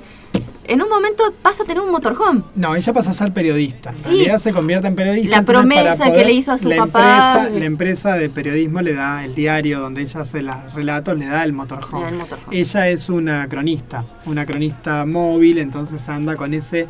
Un motorhome que es el sueño dorado de cualquier pibe de esa edad que quiere viajar por el mundo libre como el ¿Una viento. cronista de cuántos años era Sandy? Y medio menor, que es de 18, Sí. 19. No, como para mí era medio trabajo infantil ahí, es que me parece que estaba entre 15 y 16. Marcos está en el borde del estupro, digamos, y, y- y el otro. O sea que y era una periodista así como, como el de Casi Famosos. Eh, como, como medio prohibido claro. por la ley, digamos, como que todo es como muy to- muy tormentoso en esa serie. Eh, es una piba rubiecita con el per, con un perro border collie. Sí, pusimos una fotito para que la gente más o menos sepa.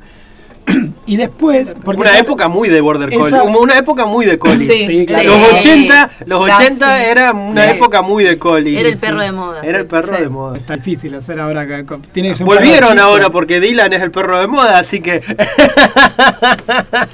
El tema es que la foto que pusimos recién, de, que pusimos ahí en la página nuestra, de ella es ella en el pueblo, digamos, de civil.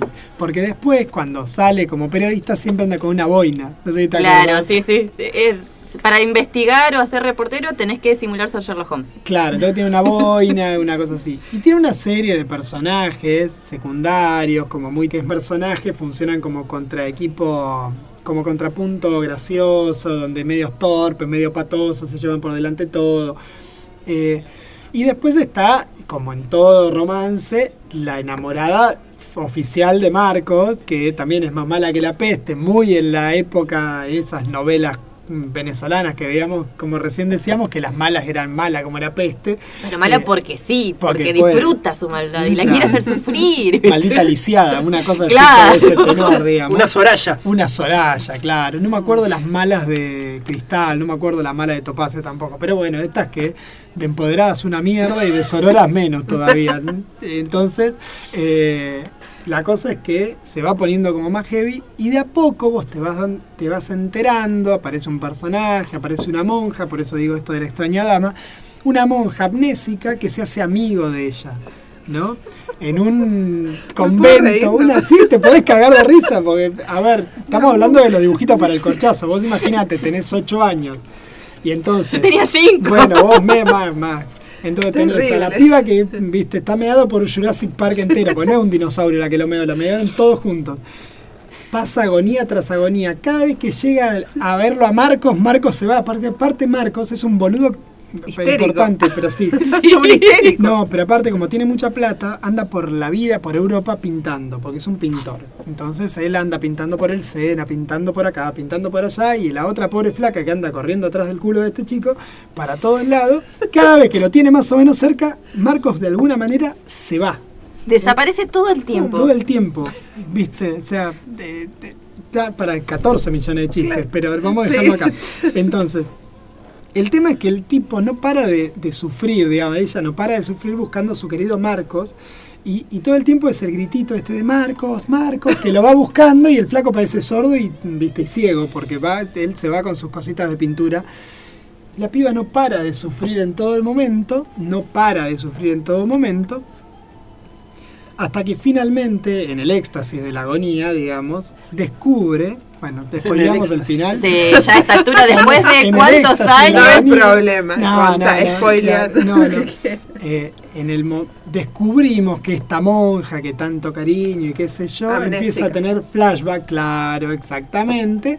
Resulta que es la madre de Sandy La Bell. madre era monja. Al mejor Claro. estilo, que tuvo un accidente y ella lo pierde a la nena en un barco, si mal no me acuerdo, creo que era así. Entonces la piba, vos imaginate, aparte hay que pensar los dibujitos japoneses, ¿no? Que dibujan una especie de matambrito rubio con los Cachetes, cuadrados. redondos. Matambrito rubio. Ah, ah, Matambrito claro, porque rubio está es todo, bueno. porque está todo amatambrado la pobre piba. Es como más es como Matt Murdock eh, es Sandy Bell. Es como Matt Murdock o como eh, ¿cuál fue la? ¿No vieron The Sinner la serie que No sé, a mí me hace pensar si todo en Moisés Eh, que lo tiran en el claro. mar, pero imagínate como- en un mar embravecido. Claro. como la segunda temporada de The Sinner ahí.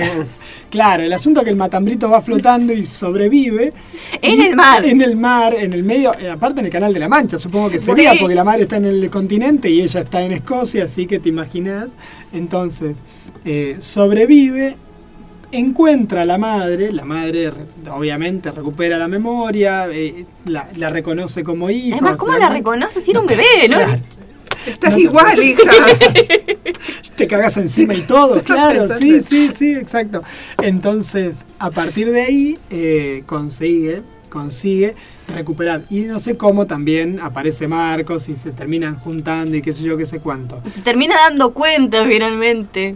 De que ella existe y que la persigue. Así que bueno, nada, un dibujito para que, salvo los dos capítulos finales, todo lo demás es la colección de agonías eh, que puedes tener a los ocho años. Es tortuoso. Ay, qué espanto. No, no, no, por eso la recomendamos como un dibujito para ver, no en un estado como de, de violencia, porque puede ser Pero como además importante. nos dimos cuenta que hay un género en la década del 70 y el 80. No sé, los japoneses Los estaban súper deprimidos. Teníamos la teoría con Lautaro de que después de la Segunda Guerra Mundial tenían que mostrarle a los hijos que la vida era dura y hay que formarse a los palos, no sé. Pero es un género en sí mismo. No, no, terrible. Así que bueno, nada, pa- pasamos. Ah, Heidi nos dicen acá, nos, Sí. nos Pero tiran. Heidi Heidi. zafa. Heidi No, es- pero era un lagrimón. Era triste también. Pero Heidi, comparado sí. con esto, No, era la sí, esperanza claro, persona- no. personificada. No, no, no. Creo que la que le sigue de, tor- de peor a esta, a la de San Marco. Miguel. Marco, el Marco. norte de los Apeninos a los Andes. Se claro. cruza todo el océano, Ese. viaja por Vamos- toda la ese Argentina. vamos a charlarlo Sí, después. sí, en tal otro cual. Bueno, programa. y como José Miel también, que yo lo También. decía. José Y Ranita sí. Demetan, que yo creo que. A ver, nosotros aceptamos sugerencias, Sugerencias. José Miel y la ranita de Metán eran como paralelismos, que cambiaban de especie nada más, pero tenían así muchas cosas Sí, en sí. común. de Maquita San Antonio o Eh, abeja, sí. pero. Bueno, vamos a ir con un poco de música. Este fue la recomendación de un dibujito Para pegarse un corchazo. eh, de esta semana. Eh, lo que se viene ahora es un poco de música y música al revés. Vamos a ir con una música más arriba. Lo que vamos a escuchar son los Spin Doctors y Two Princess.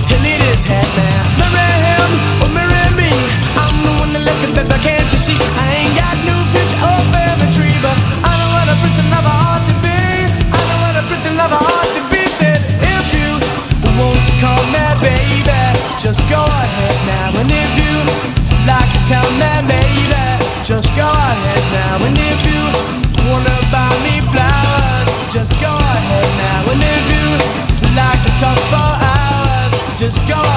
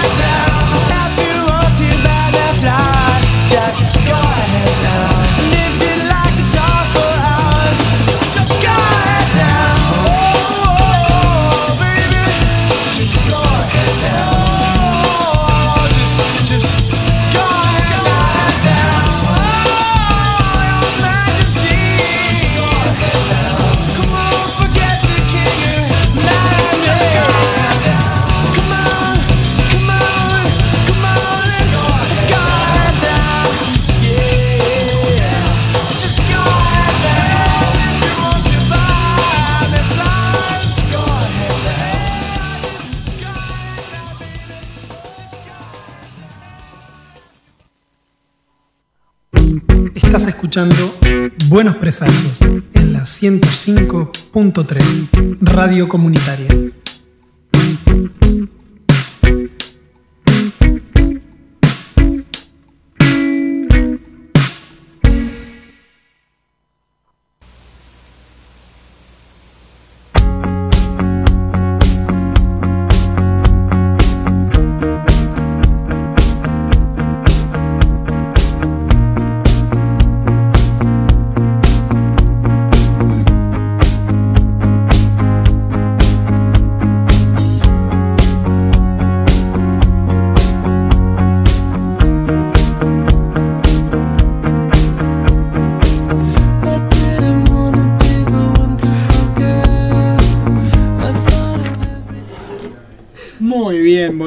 A buenos presagios con la poca garganta que nos queda. Nos menos- la correa. Nos así soltaron que la correa. sí, Muy bien sí, dicho, nos sí, saltaron- sí. ya estábamos largando, estábamos, Ya estábamos guardando las cosas, todo, porque íbamos a tener transmisión deportiva. No, la transmisión deportiva es a partir de las 16 horas. ¿De qué va a ser la transmisión deportiva? ¿De qué la transmisión? Estamos preguntando aquí a, a nuestro Pope, nuestro gurú espiritual.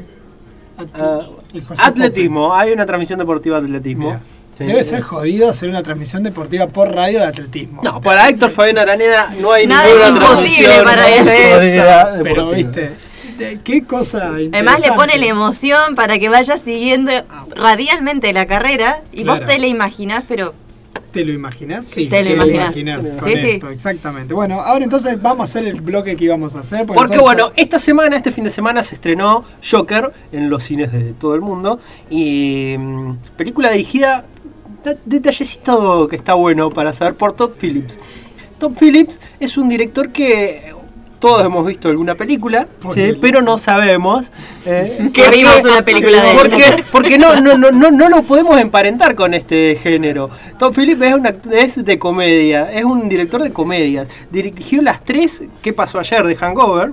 ¿sí? Dirigió una vieja que se llama Old School, que también está re buena, que es una con uno de los hermanos Wilson, Luke Wilson, con...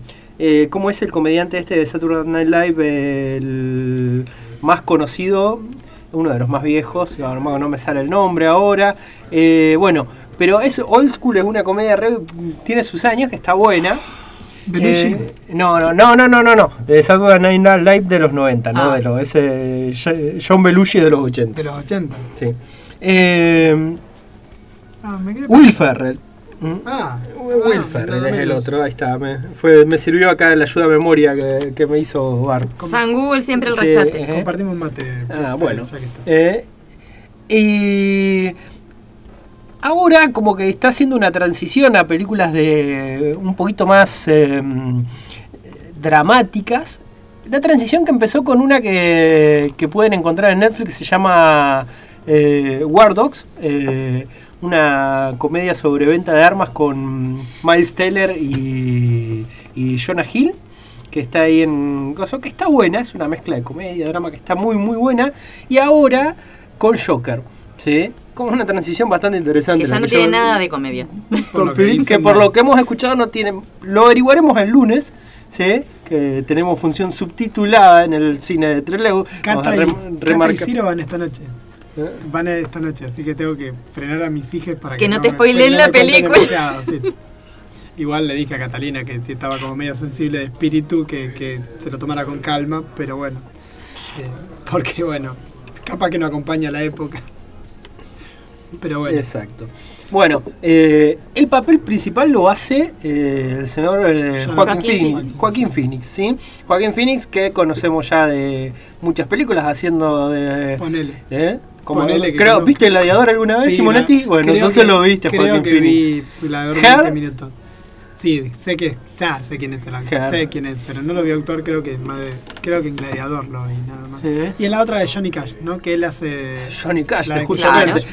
Claro. Johnny, and June, hermosa película, Sí, sí, recontra recomendada. Quien haya visto, quien pueda, que vea Johnny and June, con Reese Witherspoon haciendo de June. Eh, y bueno, eh, después de estos últimos, en estos últimos años, como que su carrera tomó un, eh, tomó vuelo por los papeles justamente. Creo que a partir de Her eh, fue cuando él ya tiene empieza con varias nominaciones y se lo toma en cuenta para muchas películas de este tipo. Her es un peliculón de Spike, Spike Jones, el director, ¿sí? Eh, qué hermosa. Podría ser tranquilamente un capítulo largo de Black Mirror. De Black. Mirror.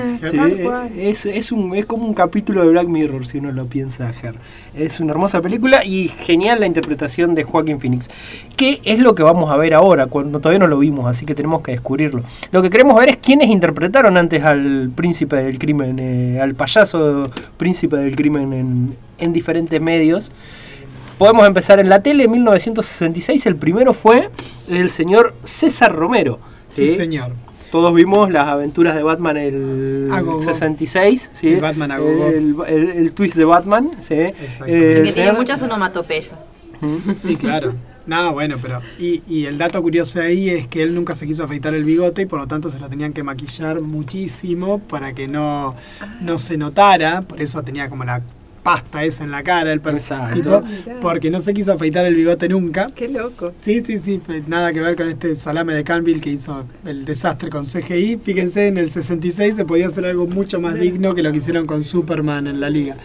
Pero, bueno, un, un recordadísimo Joker, casi que marcó época, que marcó época la estampa del tipo como, como la- Joker ahí. yo creo que la estampa de él se mantuvo hasta mucho de lo Hasta que los hizo. 80. El siguiente, ¿quién es? Jack Nicholson en 1989, cuando. Creo viene- que hubieron otros en la serie de Batman del 66, hubieron otros actores, me parece, funcionando como Joker, o solamente estuvo Romero. Me parece que solo estuvo Romero. Solo estuvo Romero. sí. O Romero estuvo como otro personaje más, por eso se me confunde que estuviera dos veces. Mm. ¿O fue Catwoman la que cambió dos veces? Catwoman, sí, cambió. Catwoman cambió, tuvo. Catwoman cambió. Está bien, entonces creo me que tuvo, yo con ese. no sé si dos o hasta tres. Eh, Tres Catwoman. Tres Catwoman hubo, hubieron. hubieron. eh, sí, Eso sí y- Ahí está. Sí, bueno. Después en 1989 viene el señor Jack Nicholson, que lo elige Tim Burton para hacer a Batman. Creo que aparte fue como que Jack Nicholson hiciera el Joker en ese momento. Y lo que le pagaron a Jack Nicholson era como muchísimo. Hablaron muchísimo de eso porque era muchísima plata eh, para una interpretación. Y bueno, era la figura de la taquilla. También fue una película que tuvo muchos actores de renombre de ese momento, porque tenía a Kim Basinger, tenía a Michael Keaton. Michael Keaton no. No, Michael Keaton no. Michael Keaton Fue fue el después. problema. No, Michael Keaton sí es él, pero no era de renombre. De hecho, venía a ser Beetlejuice y lo querían matar por elegir eso, porque era un comediante. Fue recontra discutido la de Michael Keaton como Batman. Pero Es era un actor conocido, que tenía carrera ya en Yo creo Hollywood. que el renombre lo obtiene ahí. No, claro, es al revés. No es que él venía ya con renombre. Creo que el renombre lo obtiene en el momento de ser. Se Bueno, La mejor, la mejor idea de eso es Birdman, la peli de Birdman. Con él, justamente. Es la mejor referencia a lo que fue, creo, la, la carrera artística de él. Bueno, y Jack Nicholson, no sé, no podemos hablar. no- no- podemos Ya hablar un superstar 10 programas total. seguidos o Ya podemos. era. Era. Y Kim Basinger era la rubia de nueve semanas y media. Tampoco tenía tanto trayectoria. ¿eh? No, eran actores conocidos, eso sí, pero no eran actores de renombre. Salvo Nicholson, creo yo. Eh, no eran actores tan. Pero eran figuras que llevaban al cine. Porque Kim Basinger en ese momento era como la figura femenina. Sí, claro, claro, sí, sí, por eso, pero a eso me refiero. Eran actores conocidos, sí, que, que eran taquilleros también, pero actores de, de renombre, así en el sentido de decir grandes actores que con larga bien, sí. trayectoria, no, el único creo yo era Nicholson. Nicholson sí, que Nicholson Y, ya era. y, el, sí, y años. Alfred. Y Alfred era el otro actor de renombre de carrera, que Sí. era el actor de que ni me acuerdo cómo miércoles llama el viejo, te imaginas de pedo me, me No, acuerdo no, no, Nicholson no, no sé menos cómo de se llama. El inglés. El actor perero inglés, claro, muy conocido. Por eso después con Michael Caine hacen como el, par- el paralelismo ese, ¿no? Elegir un actor de mucho renombre para hacer un papel como muy secundario como es Alfred. Es un poco esa idea. Después, sí, esto fue en 1989. Sí, sí. En 1993 tenemos que pasar a una. Tenemos que pasar a la versión animada para encontrar a, otro. La- el de la versión animada es justamente Mark Hamill poniéndole la voz al Joker. Sí, que quedó, quedó también, Mark Hamill quedó bastante identificado con eso. Mark Hamill, sí, Luke Skywalker, para quien no lo conozca por su nombre de artístico. Sí, Mark Hamill después de mucho tiempo de no hacer mucho porque no había tenido gran repercusión su, su carrera de actor. Eh, es- encontró su lugar ahí, eh, haciendo de la voz del Joker en la serie animada del 93. Sí, y a Sí. partir de eso tuvo... Y fue el Joker siempre. Fue el Joker siempre en esa... Fue el Joker siempre en las versiones animadas. Sí. Creo De- que hasta en las pelis animadas. Creo que, pelis- y eh, de hecho, no, no en las pelis animadas no, volvió para la adaptación de la broma asesina que hicieron hace un par de años. Ah, mira. Ahí fue cuando él volvió a ser del Joker. Ah, sí, estaba creído que Hamill había hecho todas, eh, todas, todas, todas las apariciones. Me de- parece que no, que No, recién estoy- vuelve. Creo que no, eh, yo también no estoy diciéndolo muy, Muy, muy convencidamente, seguro. muy ¿Eh? convencidamente. Pero- Después, el que viene y rompió todas las. Todas, todos los pronósticos, rompió todo, fue en el año 2008, cuando eh, Christopher Nolan elige a Heath Ledger ¿sí? para hacer del Joker en su versión de, Y de rompe un molde también, porque es un Joker distinto. Sí, rompe un molde. Es más, después de ese momento, como que el Joker se adapta a los cómics, en los cómics mucho, a lo que era el Joker de, de Ledger. De venir de ser un payaso muy histriónico, eh, que te daba más risa en algunos casos, pero no era así. Siempre fue un asesino psicópata de todas formas, en todas las versiones. Pero como que se recrudece con la imagen y con todo a partir de lo que muestra Ledger en la adaptación que hace. Yo me quedé pensando eso que decías vos, es esto mismo que decías vos la vez pasada. A mí lo que me parece, la diferencia es que se hace más gángster. Pasa más eh, a ser un personaje más de la mafia, si querés, o sea, más vinculado a lo, a lo posible que a lo super, supervillano. Porque el Joker de la serie animada, el guasón de la serie animada, es un asesino psicótico. Sí, eso, loco, eso es sin ningún siempre. escrúpulo. Exactamente. Eh, pero lo que sí hace este tipo, me parece como más marcado, es más lo vinculado a lo mafioso. Más vinculado a la banda, a- al, manejo como- de una... Más, más, más, más de la mafia, sí, no lo pondría de otra palabra. Pero se vuelve como mucho más cercano, como mucho Bueno, más creíble. claro, claro, es sí, un sí. loco asesino, pero que ya no es tal ficción, este supervillano, sino que puede ser un villano que pueda salir de nuestro mundo real. Bueno, eso es parte de lo que tenían las películas de Nolan, de querer acercar todo, darle un anclaje en el que vos lo, lo puedas identificar. Que también tiene sus críticas en el lado de que eh, dicen que Nolan tenía vergüenza de Batman. Eh, que hay muchas cosas que él como que no muestra, porque como que le da vergüenza mostrar el género superheroico de todos lados. Esas algunas críticas que hay de gente que le gusta Batman, que dice como que las películas tienen un poco de vergüenza de eso y lo van, lo van adornando o van sacando a veces al personaje. Que uno depende, si lo ve puede encontrarlo o no, no sé. No me pareció tanto a mí porque lo que busca es hacer una adaptación más real. Y eh, parece que un tipo que se disfraza, se pone cuero, Kevlar y qué sé yo, y entra a pegar, bajar pobres por la calle a, pi- a piñazos, tiene que ser como mer- medio vergonzoso. Digo, sí, es cierto, te, te pones a pensar, es como medio vergonzoso. Así que está bien. Yo creo que la versión de Nolan es muy interesante. Y el Joker eh, es eh, claramente esta cosa que hace este pibe, es maravillosa. La, actuación del- la actuación de él haciendo del guasón es impresionante. También está la cuestión de que no se pudo separar en su momento y ya como trascendió el- la historia del actor, de cómo termina, y la historia de la creación del personaje. Porque esto de que el propio personaje se coma al actor y el actor no pueda soportarlo, es como muy traumático y como espectador cuando vos vas es casi la misma sensación me dio a mí que cuando vi el cuervo y yo sabía que ese actor realmente se moría ahí. Entonces uno no puede desvincular esa cuestión de que te acerca demasiado a la historia ese personaje. Mira, yo como viste que yo vivo en una especie de termo grandote donde yo me entero de las cosas medio rebote, cuando voy a ver la peli sabía que el tipo había muerto y yo no, no tenía este dato que vos acabas de decir de que se había su- supuestamente suicidado entonces por la presión del personaje. Yo lo que vi fue un tipo que realmente le pone absolutamente todo el cuerpo a la actuación, más allá de todos los chistes que podemos hacer de los papeles anteriores de él también, eh, donde claramente el tipo construye un personaje muchísimo más eh, profundo que inclusive el Batman. Es, se come de la trilogía, es el mejor, el personaje mejor armado de todos. Y eso que el otro tiene, Bat- Batman tiene tres oportunidades para seguir avanzando en el personaje. Y para mí ese personaje, y, no, y claramente no es virtud del guion, claramente no es virtud del guion, es virtud de él como actor cuando lo hace, porque si fuera virtud del guion, Batman sería más interesante como personaje porque tiene más tiempo para desarrollar. Y la verdad que el Batman del principio y de la última sigue siendo el mismo. No cambia demasiado. No, no es un personaje interesante el Batman de, de este actor, más allá de que está re bien hecho. eh, Bale es el apellido, ¿no? Christian Bale. Christian Christian Bale. Más allá de Christian Bale también es un muy buen actor. Pero bueno. Imperio del Sol, ya su primer eh, protagónico. Sí, que yo el otro día vi American Psycho, que hacía mil años que no la veía, que es una película también, donde él hace un laburo impresionante, tremendo, una novela que cada vez que la empiezo a leer la, la dejo porque me descalabra, es como la, la como es la naranja mecánica, son libros como que me resultan como difícil de entrarles.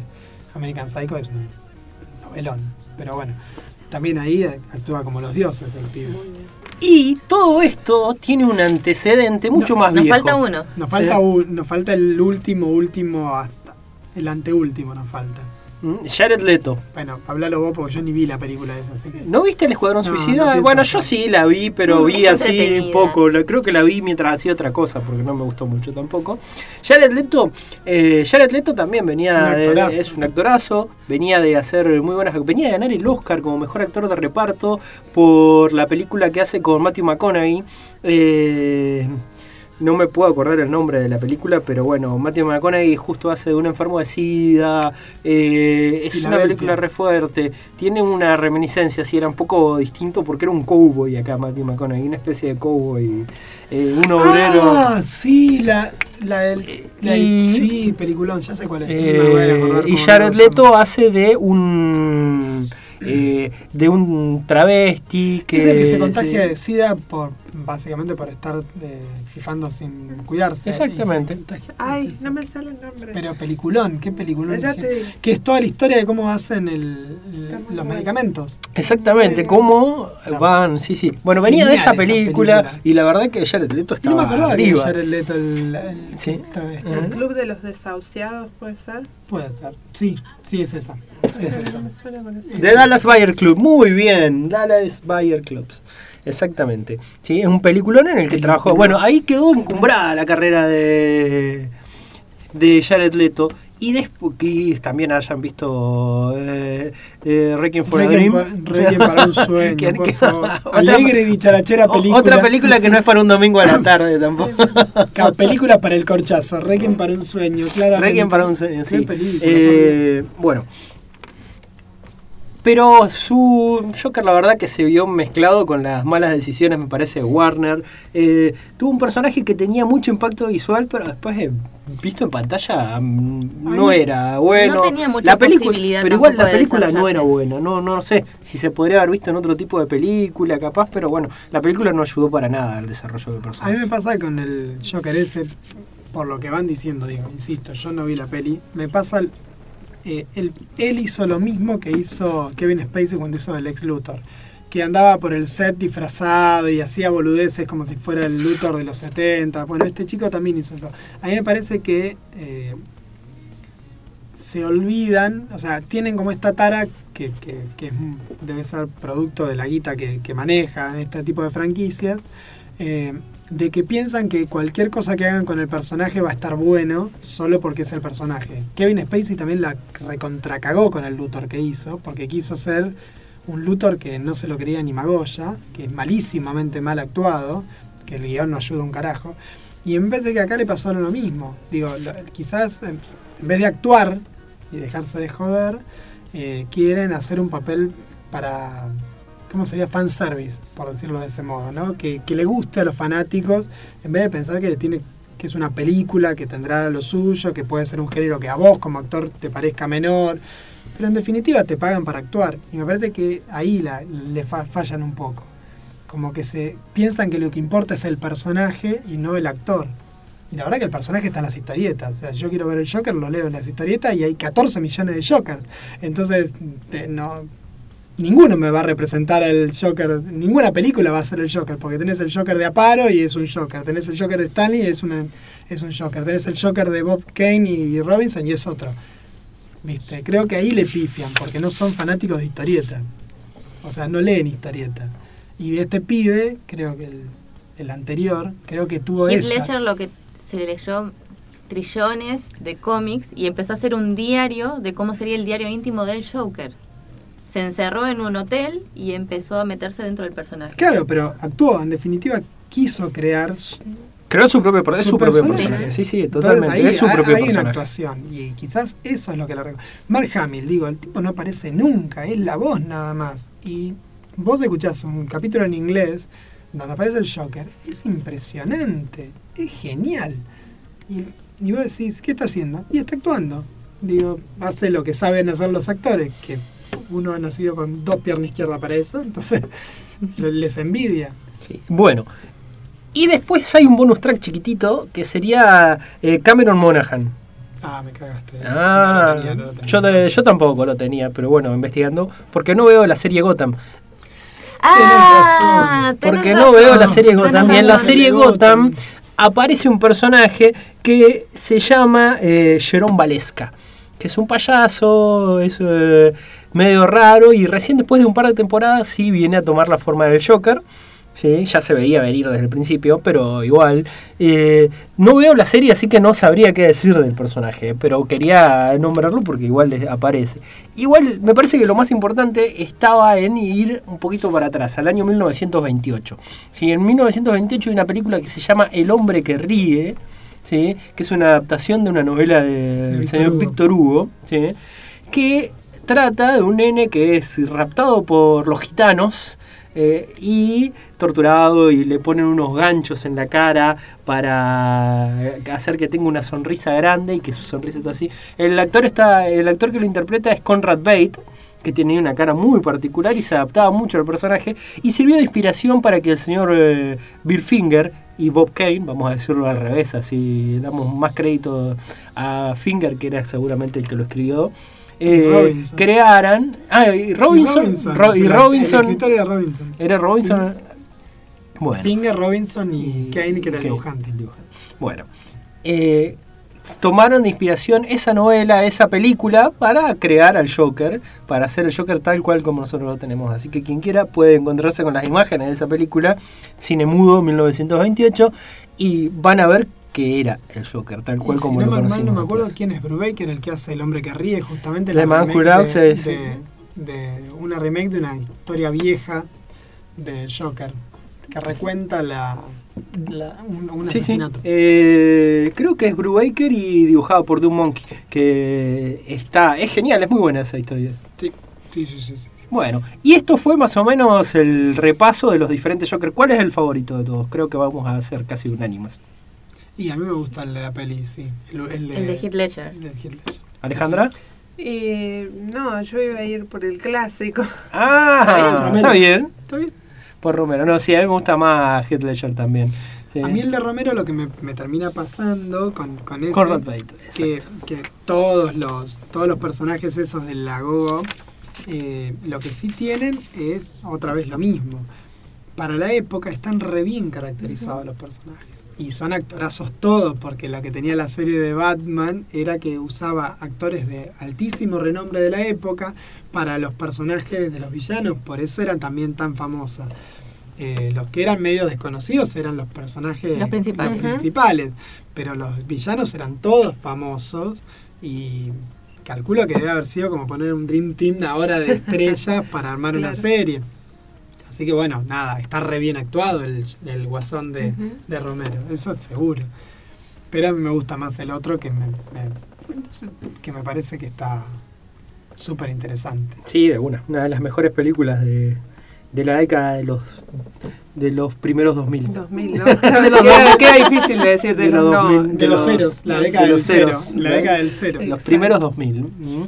Bueno, eh, nos vamos con un temita ahora. Lo que sigue es eh, Fight No More haciendo un cover de Gees que se llama I Started a Joke. Please put your hands and legs together for Lee from Huddersfield singing Faith No More's I Started a Joke. Come on now, let's have it. Don't fight it. Come on here we are.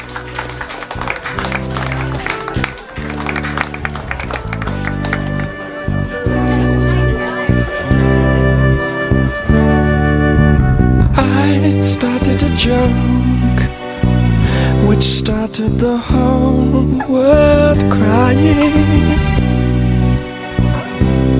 Oh, but I didn't see that the joke was on me. Oh no. And I started to cry which started the whole world laughing. Oh, if I'd only see that the joke was on me.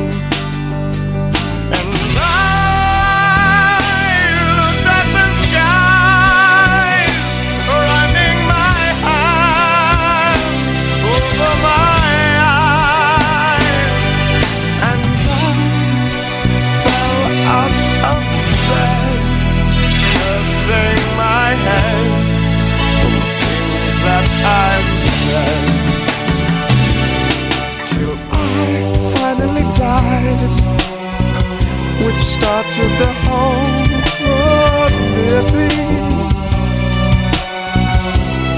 Oh, if I'd only seen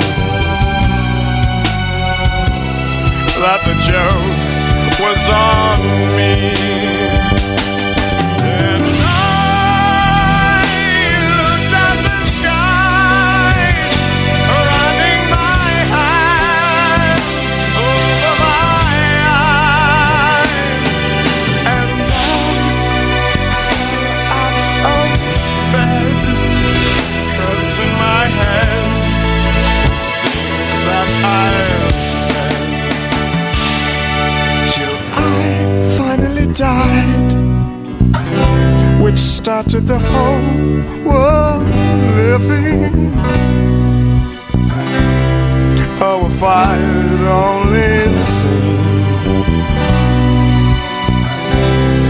The joke was on me,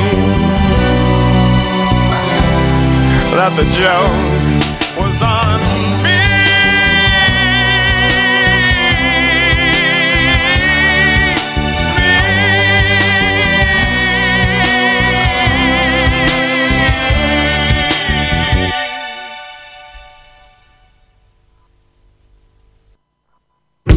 Estás escuchando Buenos Presagios en la 105.3 Radio Comunitaria.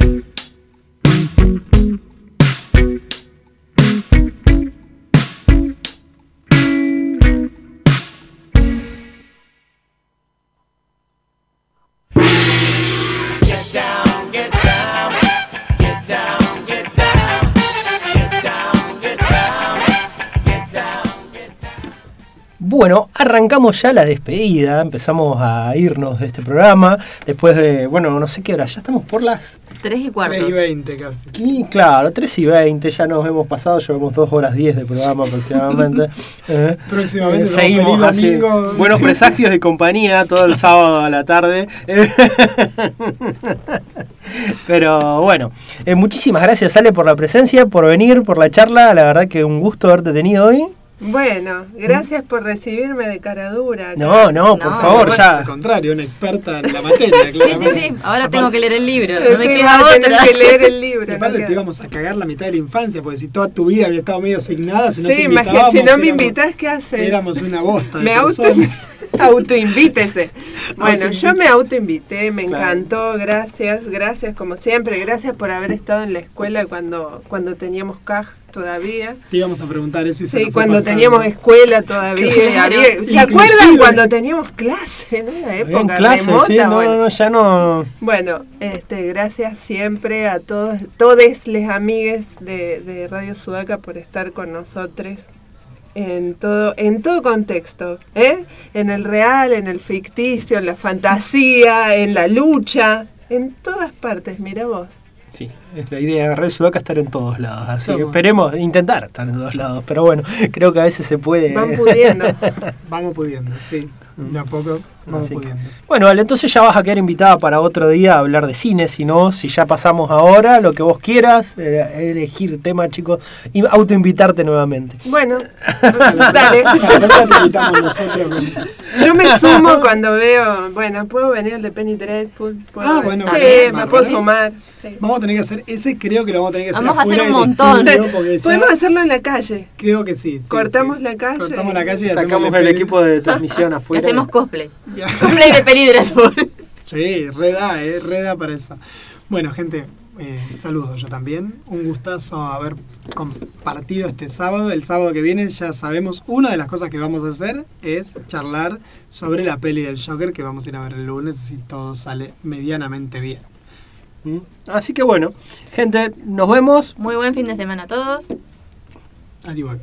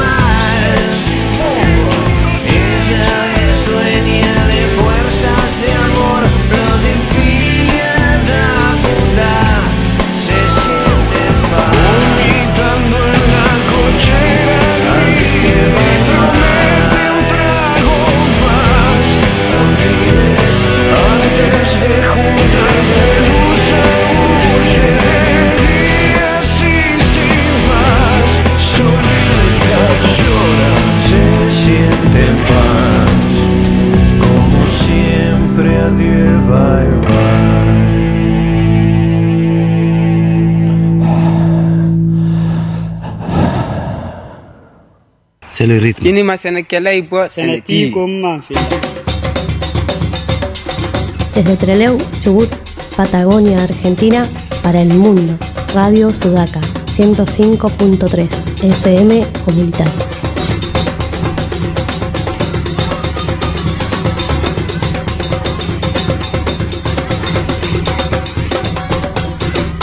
Escuchanos desde cualquier parte del mundo www.radiosudaca.org.